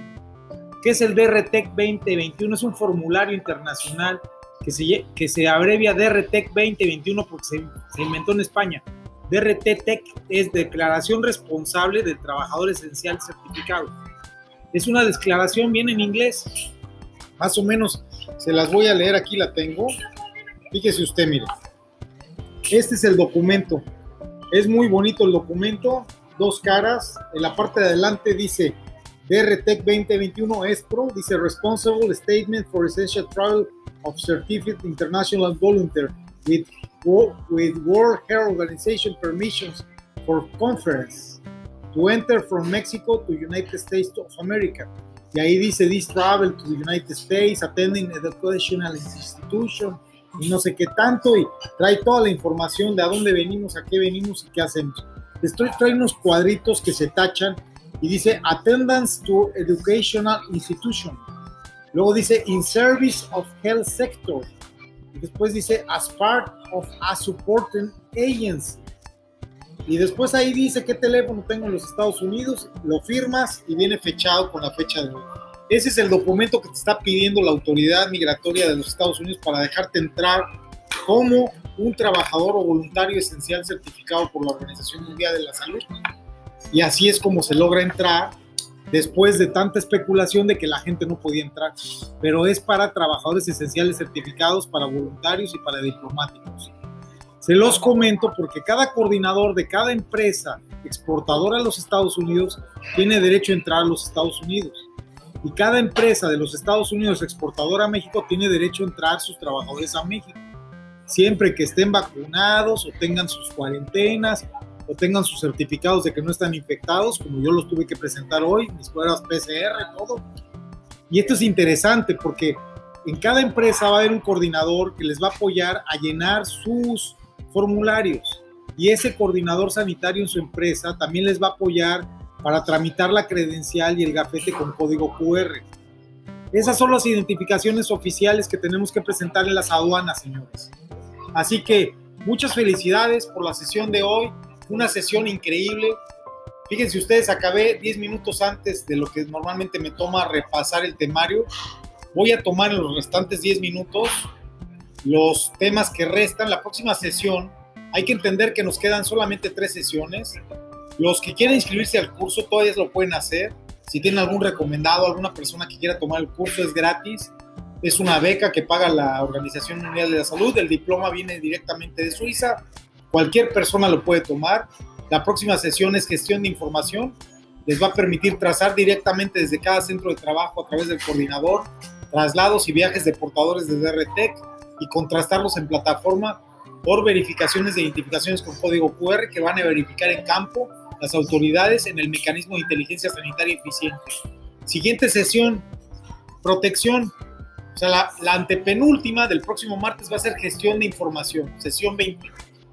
Y después de hoy, digámoslo así, en 15 va a ser sesión 21, protección. Y ahí vamos a generar la certificación de trabajador esencial para proteger en estricto cumplimiento todos los protocolos y normatividad, identificándolos en campo. Y de hoy en 21 días vamos a hacer la conclusión y la graduación se va a programar. Y en la conclusión vamos a establecer los protocolos de protección de productividad en pandemias con trabajadores esenciales certificados para tener nuestra economía viva, señores. Fíjense qué bonita conclusión. No está peleada la economía, los empleos, la libertad, los trabajos con la pandemia. Los que están peleados con eso son los que nos quieren tener encerrados. Si usted se va a vacunar, vacúnese. Si usted no se va a vacunar, no se vacune, pero póngase el tapabocas. Si usted quiere andar libre, ande libre. No tenga miedo. Téngale miedo al miedo. Eso sí es de temer. Así que, suerte, por favor, nunca la pida. La suerte está con ustedes desde el día que nacieron, desde el día de que salió el sol, desde que respiraron. Así que bendiciones para todos ustedes, cuídense mucho. Me tomé 23 minutos de 7 que me habían dado.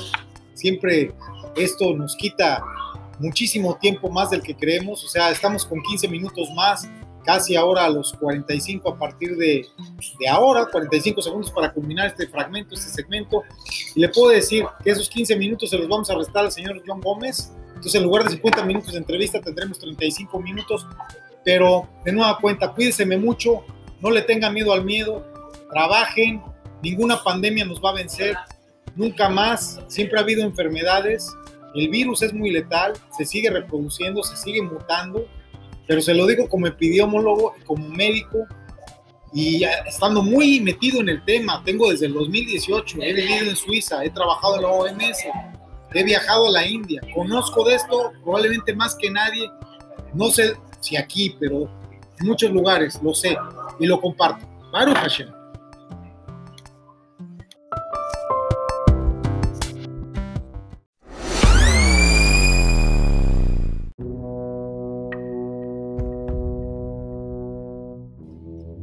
Pues siempre se mueren de la risa cuando digo, no, que 7 segundos ahora, que 15 restando del tiempo, que abóname 15 minutos, que te debo 15, que ponme 15, que John Gómez iba a dar una entrevista de 50 y al final pues la puedo brindar de 18 minutos, porque tuvimos unas charlas y unas conversaciones previas que en exclusiva vamos a dar a conocer también. Sí tenemos más de 50 minutos de audio, pero la entrevista que nos autorizó publicar es de 18 minutos, eh, que es la que ya escucharon. Y bueno, pues estamos con 17 minutos a favor. A partir de ahora serán 16 minutos con 20 segundos ahora.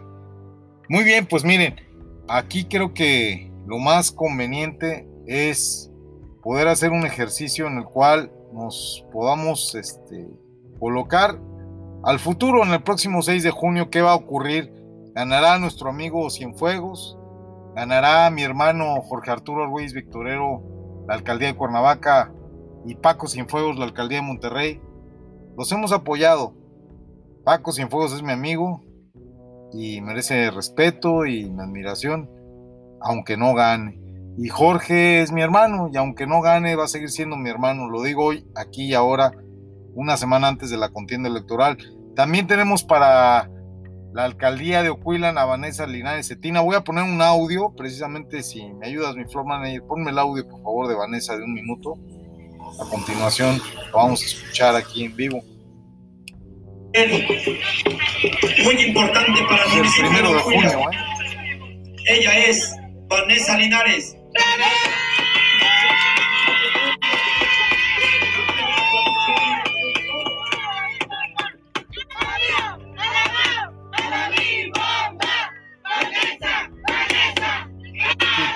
La alcaldía de Ocuelan, donde con su padre, su finado padre, el doctor Linares, ya fuimos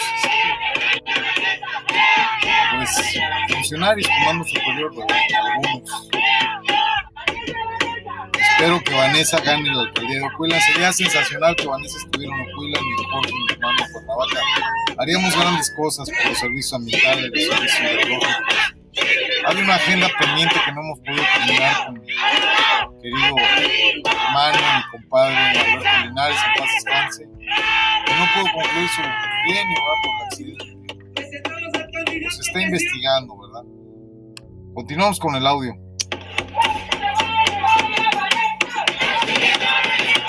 Vamos a destacar algunas de las promesas que Vanessa ha hecho para Huila mucho gusto estar en Charma eh, y mucho más gusto estar con hombres y mujeres trabajadoras de Marinalco. Agradecerte, amigo. Eh, conozco de tu trabajo y créeme que tienes, bueno, espero poder caminar de la mano contigo. Me lleva de experiencia de calle mi amigo Cabañas pero que sepas que me doy cuenta que tienes un gran respaldo de Marinalco, que estoy segura, amigo, que este 6 de junio vas a ganar tu elección y espero que podamos trabajar juntos porque también estoy segura que la coalición gana Ocuilan y gana Marinalco. Y ese es nuestro mejor deseo, ¿no? Pero Ah, está escrito, señores. No soy pesimista, pero todo indica que van a ganar. Todo lo indica. Mis mejores deseos porque así sea. Si no fuese ese el caso, este encuentro entre la gente de Marinalco y la gente de Ocuilan. Eh, les agradezco mucho que hoy nos acompañen. Y es muy importante porque nosotros compartimos algo, algo que a los dos municipios nos da bastante recurso para nuestra gente. El comercio es el potencial de Marinalco, como también es el potencial de Ocuilan, ya que somos los municipios más visitados, de los segundos lugares más visitados de este país, por el santuario que le permite a mucha gente poder comer y vivir de este recurso que tenemos. Hoy yo vengo a hacer un compromiso con la gente de Ocuilan y de la mano con mi amigo Roberto para la gente de Marinalco. Hoy tenemos que apostarle totalmente al turismo. Hoy tenemos que meter mejor infraestructura en toda esta zona. Hago mi compromiso, Roberto, de que cuando estemos en la administración, ojalá podamos trabajar juntos, porque son muchas las comunidades las que nos conectan a Marinalco y a Ocuilan, pero que tengan la certeza todos los comerciantes de Charma que vamos a trabajar para una mejor infraestructura, que un compromiso que hacemos juntos es poder poner el domo Sí, lo estamos a todos escuchando los negocios nuestra- más controlado, mucho mejor, pero desafortunadamente no cuidan, hay complicaciones nuestra- mayores en el tema de seguridad. Hoy para la gente de mi municipio, Unidad ¿verdad? me comprometo Escuchando las Texas a que Edition Oaxaca Silverado. tenga un C2, donde aquí tengan Potentes una conectividad motores. directa con el municipio. me gustaría que ustedes Ocuilan tuviera un motor tan este, potente como el de Texas. seguros, porque hoy que Lamentablemente vivimos la Ocuilan no está en Texas, Ocuilan está en el Estado de México. que entre los dos amigos nos apoyemos. que Sabemos nuestros que va a ser difícil, que aún si ganas, Vanessa. puedan tener seguridad y que entonces tengamos muchos más visitantes aquí en todo este territorio. Agradecerles que hoy me reciban, agradecer que- a tu gente que es tan calurosa, Roberto, y decirles que mi compromiso es mayor con todos ustedes, que hoy sin duda le tenemos que apostar totalmente a tu De pequeños esfuerzos repetidos día repetidos diálogos tenemos entre los candidatos. Constantemente los escuchamos una y otra vez, casi llegando al minuto 7, estos 17 que he pedido para hacer el, pues, la recopilación de lo que viene sucediendo. Tenemos ya muchos años de haber podido trabajar de la mano de un gran hombre, el doctor Linares. Créame usted, si me está escuchando, que no he conocido un mejor jefe, un mejor amigo, un mejor político que el doctor Félix Alberto Linares. En paz descanse. Y Verapoyera P y Gamsule Tobá, que su hija Vanessa Linares gane la alcaldía de Ocuilan es nuestro mayor deseo. Baruch Hashem.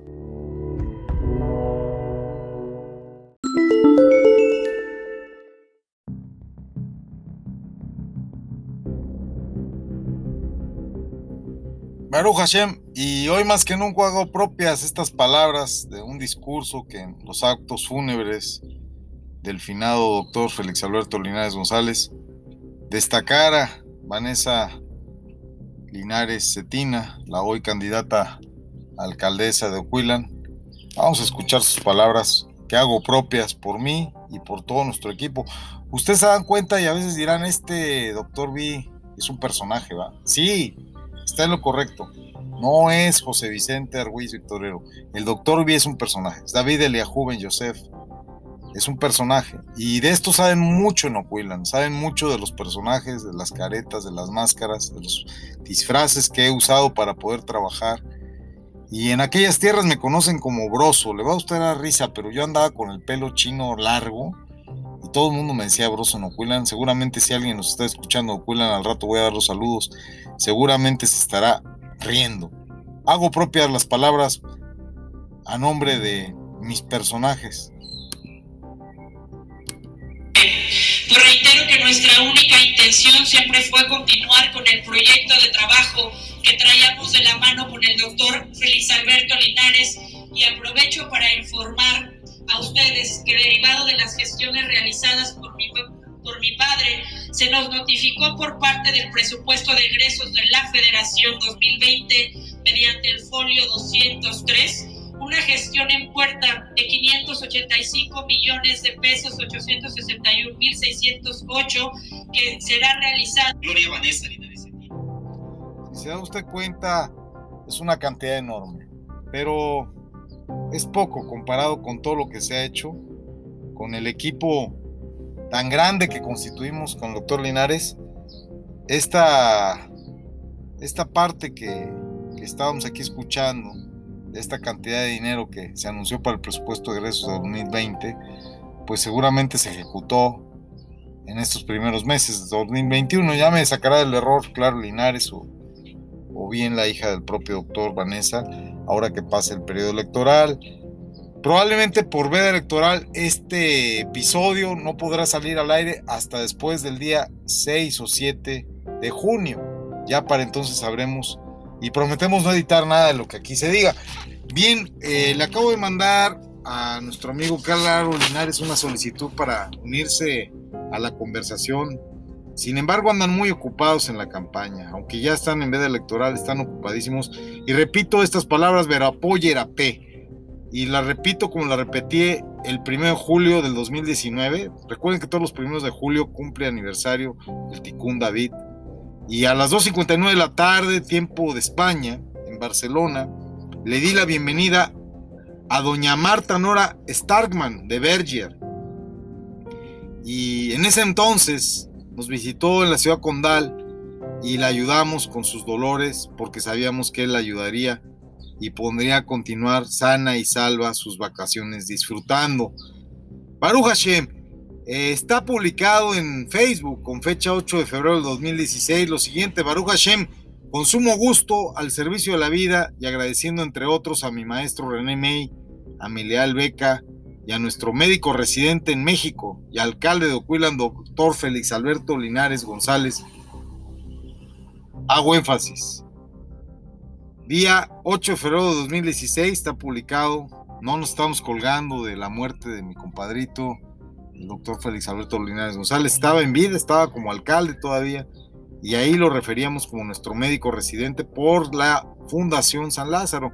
Y continúo el agradecimiento a mi padre, hoy en Eterno Oriente, a los rabinos Samuel Javes Tawil de la Keila en la Herradura, México, al Cohen Moisés Miraji en la Chul de California, en los Estados Unidos, al Rabí Stern en Panamá, el propio de oficio ayudador y guía espiritual en Balmori, Asturias, y Martin Hirsch en Concepción, Chile, hoy en mi calidad de Chairman, Chief Visionary Officer, decido formar una misión para la sanación por la red Sí, Salud Integral, de la cual por ahí ya habrán visto ustedes hasta una foto, una ambulancia allá en Monterrey, Nuevo León, ¿verdad?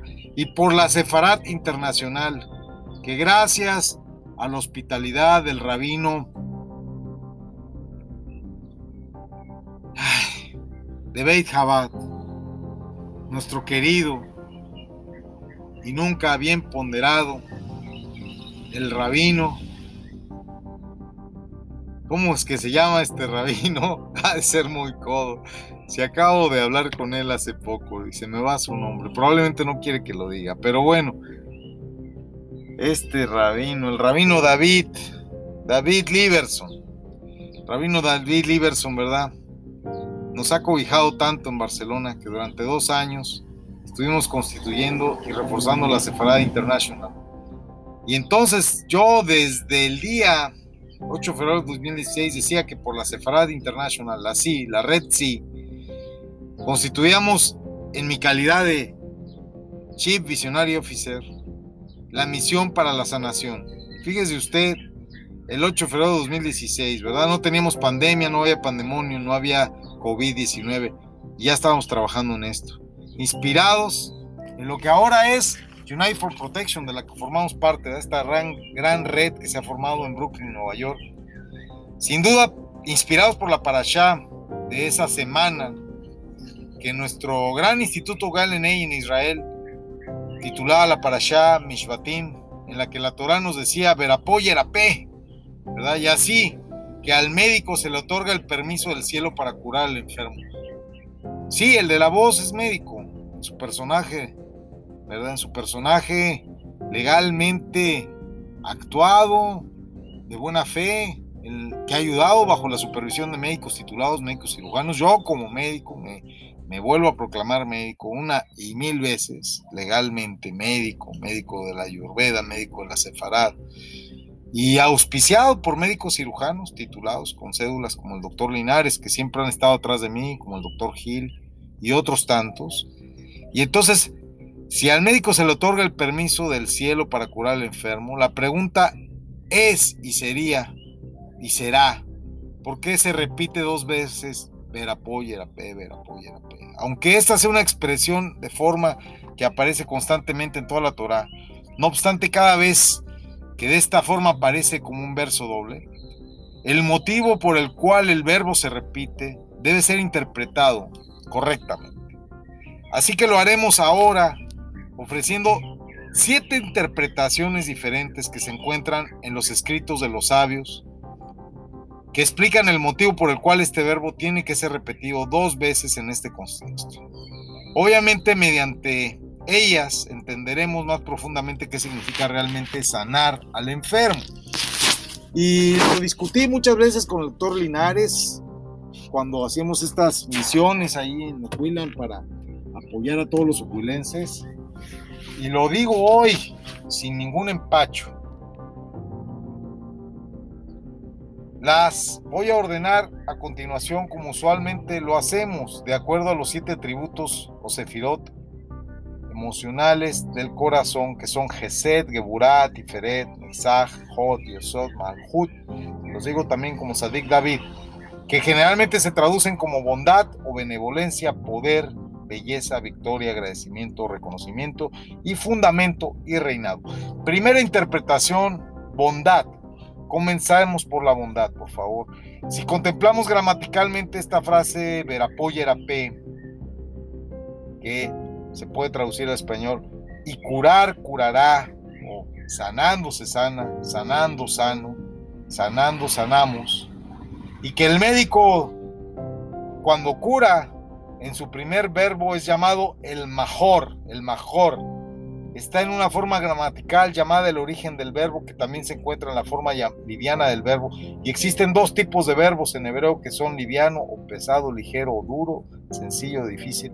Así, la primera forma verbal está en la forma ligera o fácil, mientras que el segundo verbo que está en tiempo futuro simple, sanar, sanará, está en forma dura o pesada. ¿Qué implica que el primer verbo sea fácil y el segundo difícil? Implica que el médico, al sanar al paciente, al enfermo, tiene que empezar a curar haciendo todo lo posible por utilizar medicamentos y otros tratamientos que sean los más fáciles o ligeros posibles, así como lo más natural que sea posible, comenzando por hierbas y medicinas naturales con toda clase de formas de tratamientos naturales. Si resulta, si se cura, qué bien. Si no, si no se cura, entonces será necesario pasar a tratamientos más difíciles, más duros, que usualmente son los medicamentos químicos convencionales, ¿verdad? La medicina de patente. De hecho, se nos enseña en la Torah que hay dos meses al año que son más propicios para sanar. Uno de ellos es Yar, Dar y otro es Elul. El primer mes es sanar con remedios naturales, el segundo es sanar con medicamentos químicos. Así una vez más, el primero es una recuperación relativamente fácil. Trata primero de hacerlo fácil. Esto es lo que mi atributo de bondad amorosa me está diciendo como médico. Primero tratar de hacerlo de la manera fácil. Y si lo fácil no funciona, maravilloso. De lo contrario, hay que tratar con otros tipos de medicamentos, medicamentos más fuertes. Y esta es la interpretación número uno. Y por supuesto, hemos aprendido de esto no solo cómo curar con el doctor Linares, con el doctor René sino que también es aplicado a la educación de los niños, ¿verdad? En esto tiene mucho conocimiento Verónica González Macasaga, mi querida Beca, fundadora también de Ticún David, que es psicólogo educativo. Siempre comenzamos con las medidas simples. Si estas medidas fáciles no funcionan, magnífico. De no ser así, se debe proceder poco a más con medidas gradualmente más duras. Segunda interpretación desde la Gebura. La segunda interpretación es la que corresponde a Gebura, poder o rigor. Y esto es como hemos estudiado cuando Dios cura, que quien es Hashem, el sanador supremo, solo Él, Hakadosh Barhu, Hashem, Dios, el creador de todo lo visible e invisible, la inteligencia suprema creadora, cuando cura, cura completamente, absolutamente 100%, señores y señoras, señoras, señoritas, señoritos, niños y niñas que nos escuchan, lo hace Hashem sin ningún efecto colateral negativo. Más cuando tenemos ese poder y este rigor de Gerburá, cuando Dios es el que cura, absolutamente sin ningún efecto colateral ni negativo, más cuando un médico humano cura, muy a menudo, mientras cura una cosa, crea otros problemas, produce efectos secundarios. Y quizá no debió siquiera haber comenzado el tratamiento debido a esos posibles efectos colaterales adversos que pueden derivarse del tratamiento.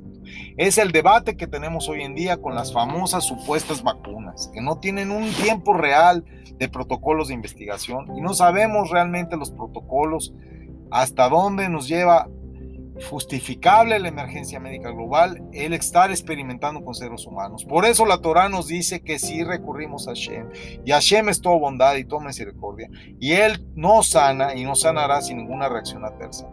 Pero el médico humano tiene que tomar riesgo tiene que saber que aunque pudiesen haber, muy a menudo habrán reacciones colaterales. Deberá, no obstante, tratar de curar toda enfermedad de base, que también era potencialmente más peligrosa. Incluso, aun cuando hayan algunas pequeñas reacciones adversas y después tenga que ocuparme de ellas, tenga que curar estas reacciones adversas. Y estas pueden, en la interpretación número 2 que dice Verapó, si curar la enfermedad al 100%, Matov, qué bueno, Inamatov. Pero si no puedes, si sabes que va a ser difícil, puesto que sabes que aunque cures lo principal, de todas maneras habrá efectos colaterales menores que pueden desarrollarse debido al medicamento, no significa que debes renunciar y no tengas que involucrarte en el problema, pues tú como médico eres responsable de al menos involucrarte en el problema.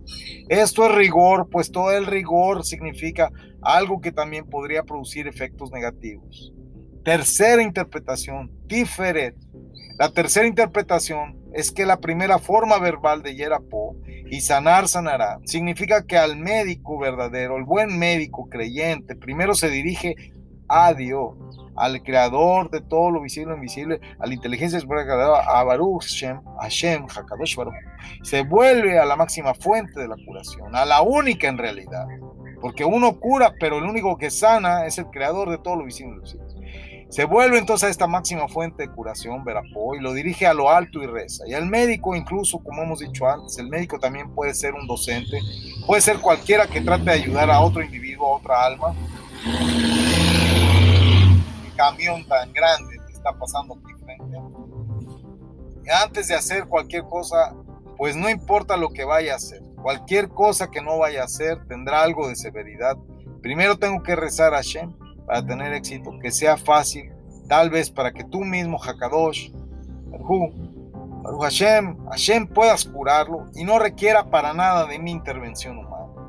Por eso la primera cosa que hay que hacer es invocar a lo alto. El médico verdadero en su corazón recurre hacia arriba y pide misericordia Dios. Por eso es lo importante de la frenología cabalística de la medicina tradicional hebrea. Nosotros no vamos a, a lejos de lo que dice Vamos primero a invocarlo. La tercera sefirá, de ahí la intencionalidad tan importante en la franja cabalística, en la digitopuntura y la compresión del sistema de regeneración celular del doctor René. La intencionalidad, debidamente recurriendo hacia arriba y pidiendo la misericordia. Y la tercera sefirá o el atributo del corazón es la misericordia, la compasión, la misericordia que en la Torah siempre quiere decir rezar a Dios. Así que primero rezamos y luego hacemos lo que todo médico experto tiene que hacer. Pero primero hay que rezar. Esta es la tercera interpretación, Verapó. Reza y despierta la misericordia divina. Yerapé, luego haz todo lo que debas hacer como un médico experto. Las interpretaciones cuarta y quinta, Netzach y Hog, las interpretaciones cuarta y quinta se relacionan entre sí debido a que inclusive en las sefirot superiores, estas dos sefirot, Netzach y Hot, y aquí quiero hacer un agradecimiento grandísimo al Ramino Greensberg, quien realmente me dio la capacidad de decirme que soy un médico porque he estudiado anatomía de las almas con él durante ocho años. Y créame usted que cuando uno ya estudia anatomía de las almas, poco o nada vale un título de cirujano Estamos trabajando con fuerzas verdaderamente sanadoras y legalmente, de acuerdo a sus usos y costumbres, nuestra medicina tradicional está por encima de las cédulas profesionales de la Región Nacional de Profesiones de un médico cirujano. Soy un médico tradicional, fenológico, cabalístico, hebreo. Y y Getzah, y Netzach y Hot, victoria y reconocimiento o agradecimiento siempre trabajan como un par en conjunto. Fíjese usted, Netzach y Hot, victoria, reconocimiento, agradecimiento, siempre trabajan un par en conjunto. Uno de los comentaristas, el sabio Erra, Ibn Erra, dice que aunque dijimos que en este versículo de la Parashá ya ha llegado el minuto 17, voy a pedir tiempo extra para poder terminar este texto.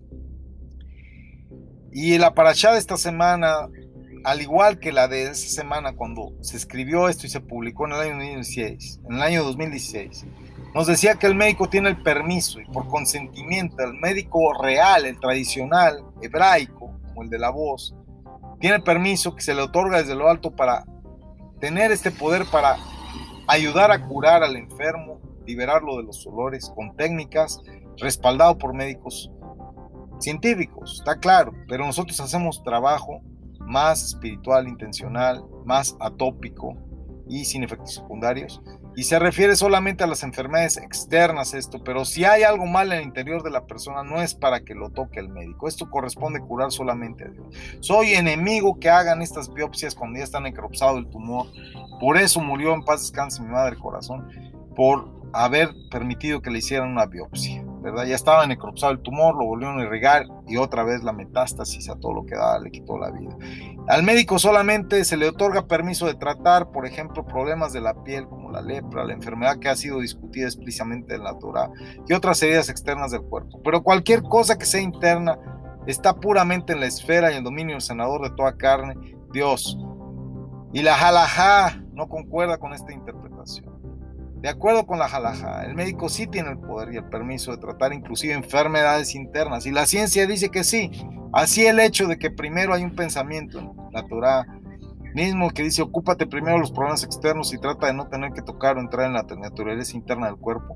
Pero si no hay opción, si la enfermedad es verdaderamente algo interno, especialmente en la actualidad que tenemos toda esta ciencia, la radiología, la radioterapia, una gran variedad de maneras, la quimioterapia, ver realmente con la, todos los, rayos X, todos los métodos de diagnóstico, podemos ver realmente en el exterior lo que está sucediendo al interior, es mi pregunta, realmente, realmente es necesario entrar al cuerpo, es realmente entrar en estos dominios, que es un poco como Dios en relación a solo curar heridas o enfermedades de la piel desde el exterior del cuerpo. Eso también está permitido acuerdo a la jalaja, es contradictorio. De acuerdo a la halajá, existe otra interpretación relacionada a esta, que no es exactamente la misma del Ibn Ezra, que el médico solamente debe tratar problemas externos y no los internos. Nosotros, médicos tradicionales, cabalistas, cronológicos, solo debemos tratar cosas externas, no somos cirujanos, no podemos intervenir ni tocar el cuerpo. Y la conducta al grado como terapeutas, al nivel de psicólogos, jamás como psiquiatras, nunca prescribiendo ninguna droga, ningún químico, porque eso ya sería interferir en el interno. Ahí es la diferencia, ¿verdad? Y es el límite que tenemos nosotros de actuar.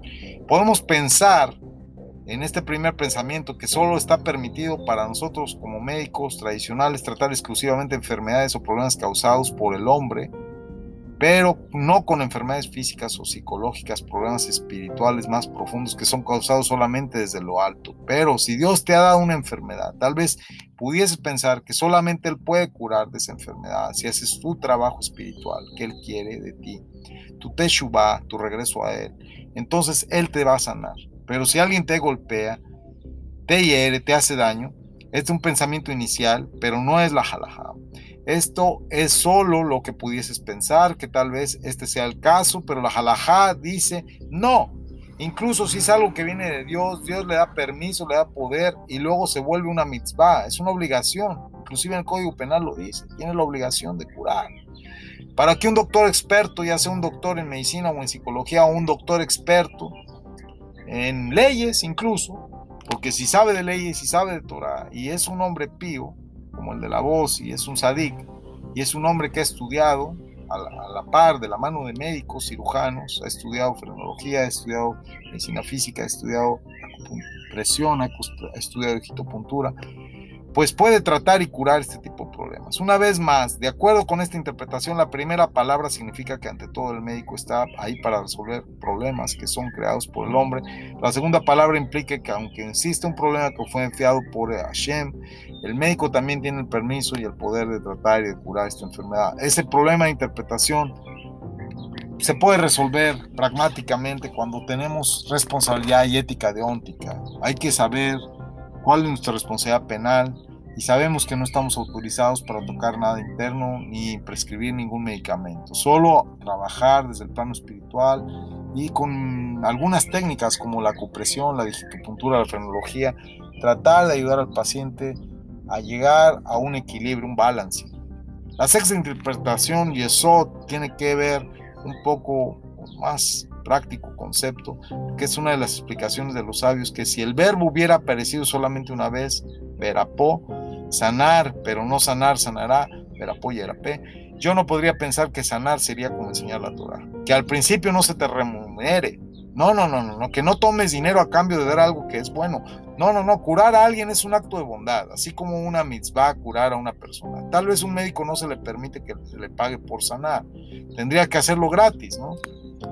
Yo lo hago gratis, de hecho, pero evidentemente pido reciprocidad, un poquito de, compasión y un poquito de caridad para nuestra fundación Superior Super School. Y eso es lo que yo podría pensar y ustedes también. Y si lo podría haber pensado significa que hay una buena y legítima razón para pensar esto. Pero hay una razón y un razonamiento legítimo para pensar que un médico debería trabajar gratis. Y es por esto que el verbo de ser repetido dos veces, pero apoyar a P para poder permitirle al médico, al igual que a un maestro, porque el maestro puede haber hecho otra cosa en ese momento. Está hecho que si le pagamos al maestro porque está utilizando su tiempo en lugar de trabajar y ser remunerado en otra actividad, ahora está utilizando su tiempo para instruirles. Y debido a esa consideración, a esta lógica, es la manera que se le está permitido a un maestro y también a un médico a tomar dinero como una justa retribución, sin abusar, por favor. Sin abusar. Estoy hablándote, miembro de la mafia de las batas blancas. Y eso es lo que nos enseña la repetición de Verapó y. El doctor Linares, en paz descanse, siempre fue un médico que en gratuidad atendió a todo el mundo en la clínica San Lázaro y en persona desde su primer consultorio. Un hombre muy bondadoso, muy generoso. Jamás lo movió el dinero. En paz descanse. Y en su bendita memoria, su hija gane la alcaldía de Ocuilán, Y al principio se pudiese pensar que debemos hacer sanación, como lo hace René May, sin ser remunerados. El segundo verbo nos dice no, incluso puede ser remunerado por él.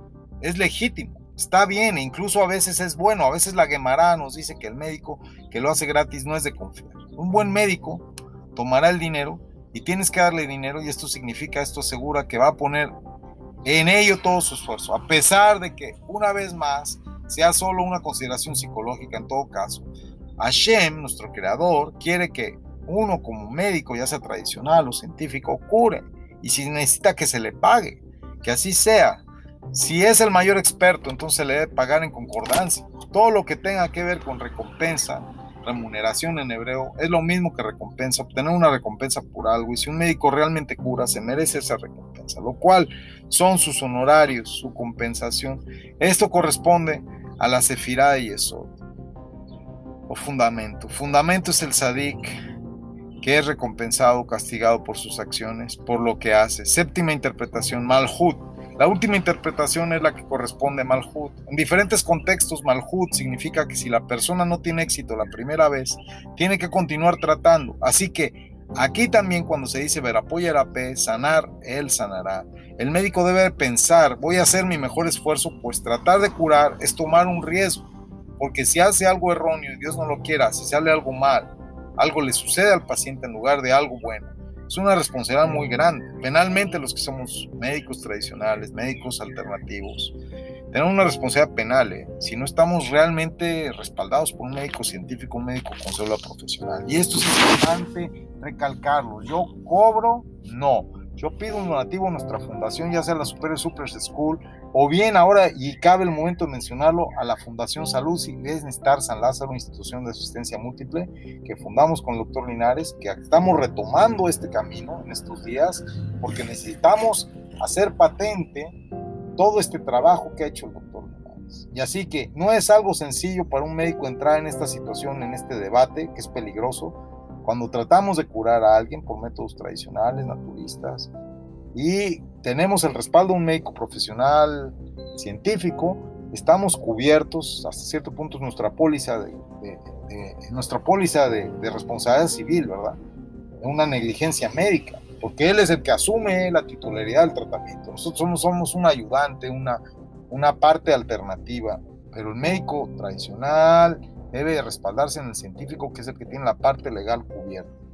Y esta última interpretación dice que muchos médicos sentirán que ya traté la primera cosa que me vino a la mente basándome en la experiencia de cómo curar y tratar a los pacientes, pero si la primera manera no funcionó, entonces me di por vencido bajo los brazos. No, digo, esto no es para mí, no puedo lidiar con este padecimiento, no. Tal vez debamos recurrir al médico que nos está respaldando. Y ese médico científico, Verapó Yerapé, obedecerá esta interpretación que aparece muy a menudo cuando el verbo se repite. Significa que si no tienes éxito la primera vez, debes tener una segunda manera, un segundo enfoque del problema, científico si es necesario. El segundo enfoque no funciona, debemos tratar un tercero, que sería el mixto, el intermedio entre lo científico y lo tradicional, y debemos seguir intentándolo, dando lo mejor de nosotros en equipo, pues tenemos la sensación de que realmente tenemos una responsabilidad y tenemos que curar las dolencias, el dolor y las enfermedades. Si el primer tratamiento no resultó, no nos desesperemos. Obviamente esto se aplica y especialmente llegamos a un punto de malhut donde no es solamente psicología del médico, sino que también es parte de la psicología del paciente. El paciente también pudiese decir, me rindo, fui con este doctor, no funcionó, fui con este otro doctor, tampoco funcionó, mejor me rindo, nadie sabe. Cuando se trata de curar, hay una mitzvah en la Torah que dice, Nishmar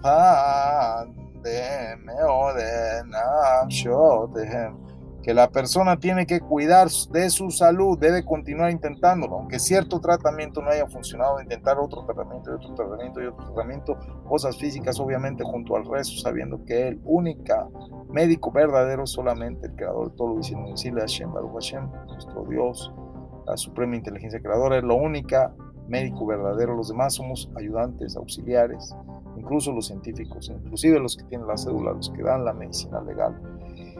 Debemos continuar intentándolo hasta que Berrat Hashem Itbaraj, que con la ayuda de Dios sea sanado.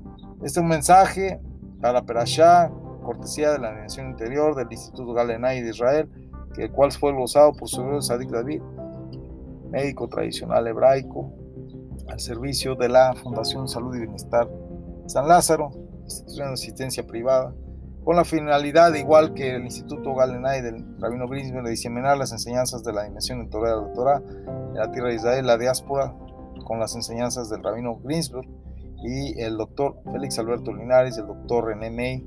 Hemos logrado, a través de la vida, eh, tener una, una técnica que no podemos negar que el mismo René May es un maestro que puso a disposición sus técnicas y nos organizamos y le regalamos en Ocuilan tiempo y regalamos también en el Estado de México, en Toluca, con, con el, señor Martín Suárez, que fue el licenciado Martín Suárez, quien, tuvo a bien edificar Chambala Center. Y ahí estuvo también con gran amistad, con gran amistad que trascendió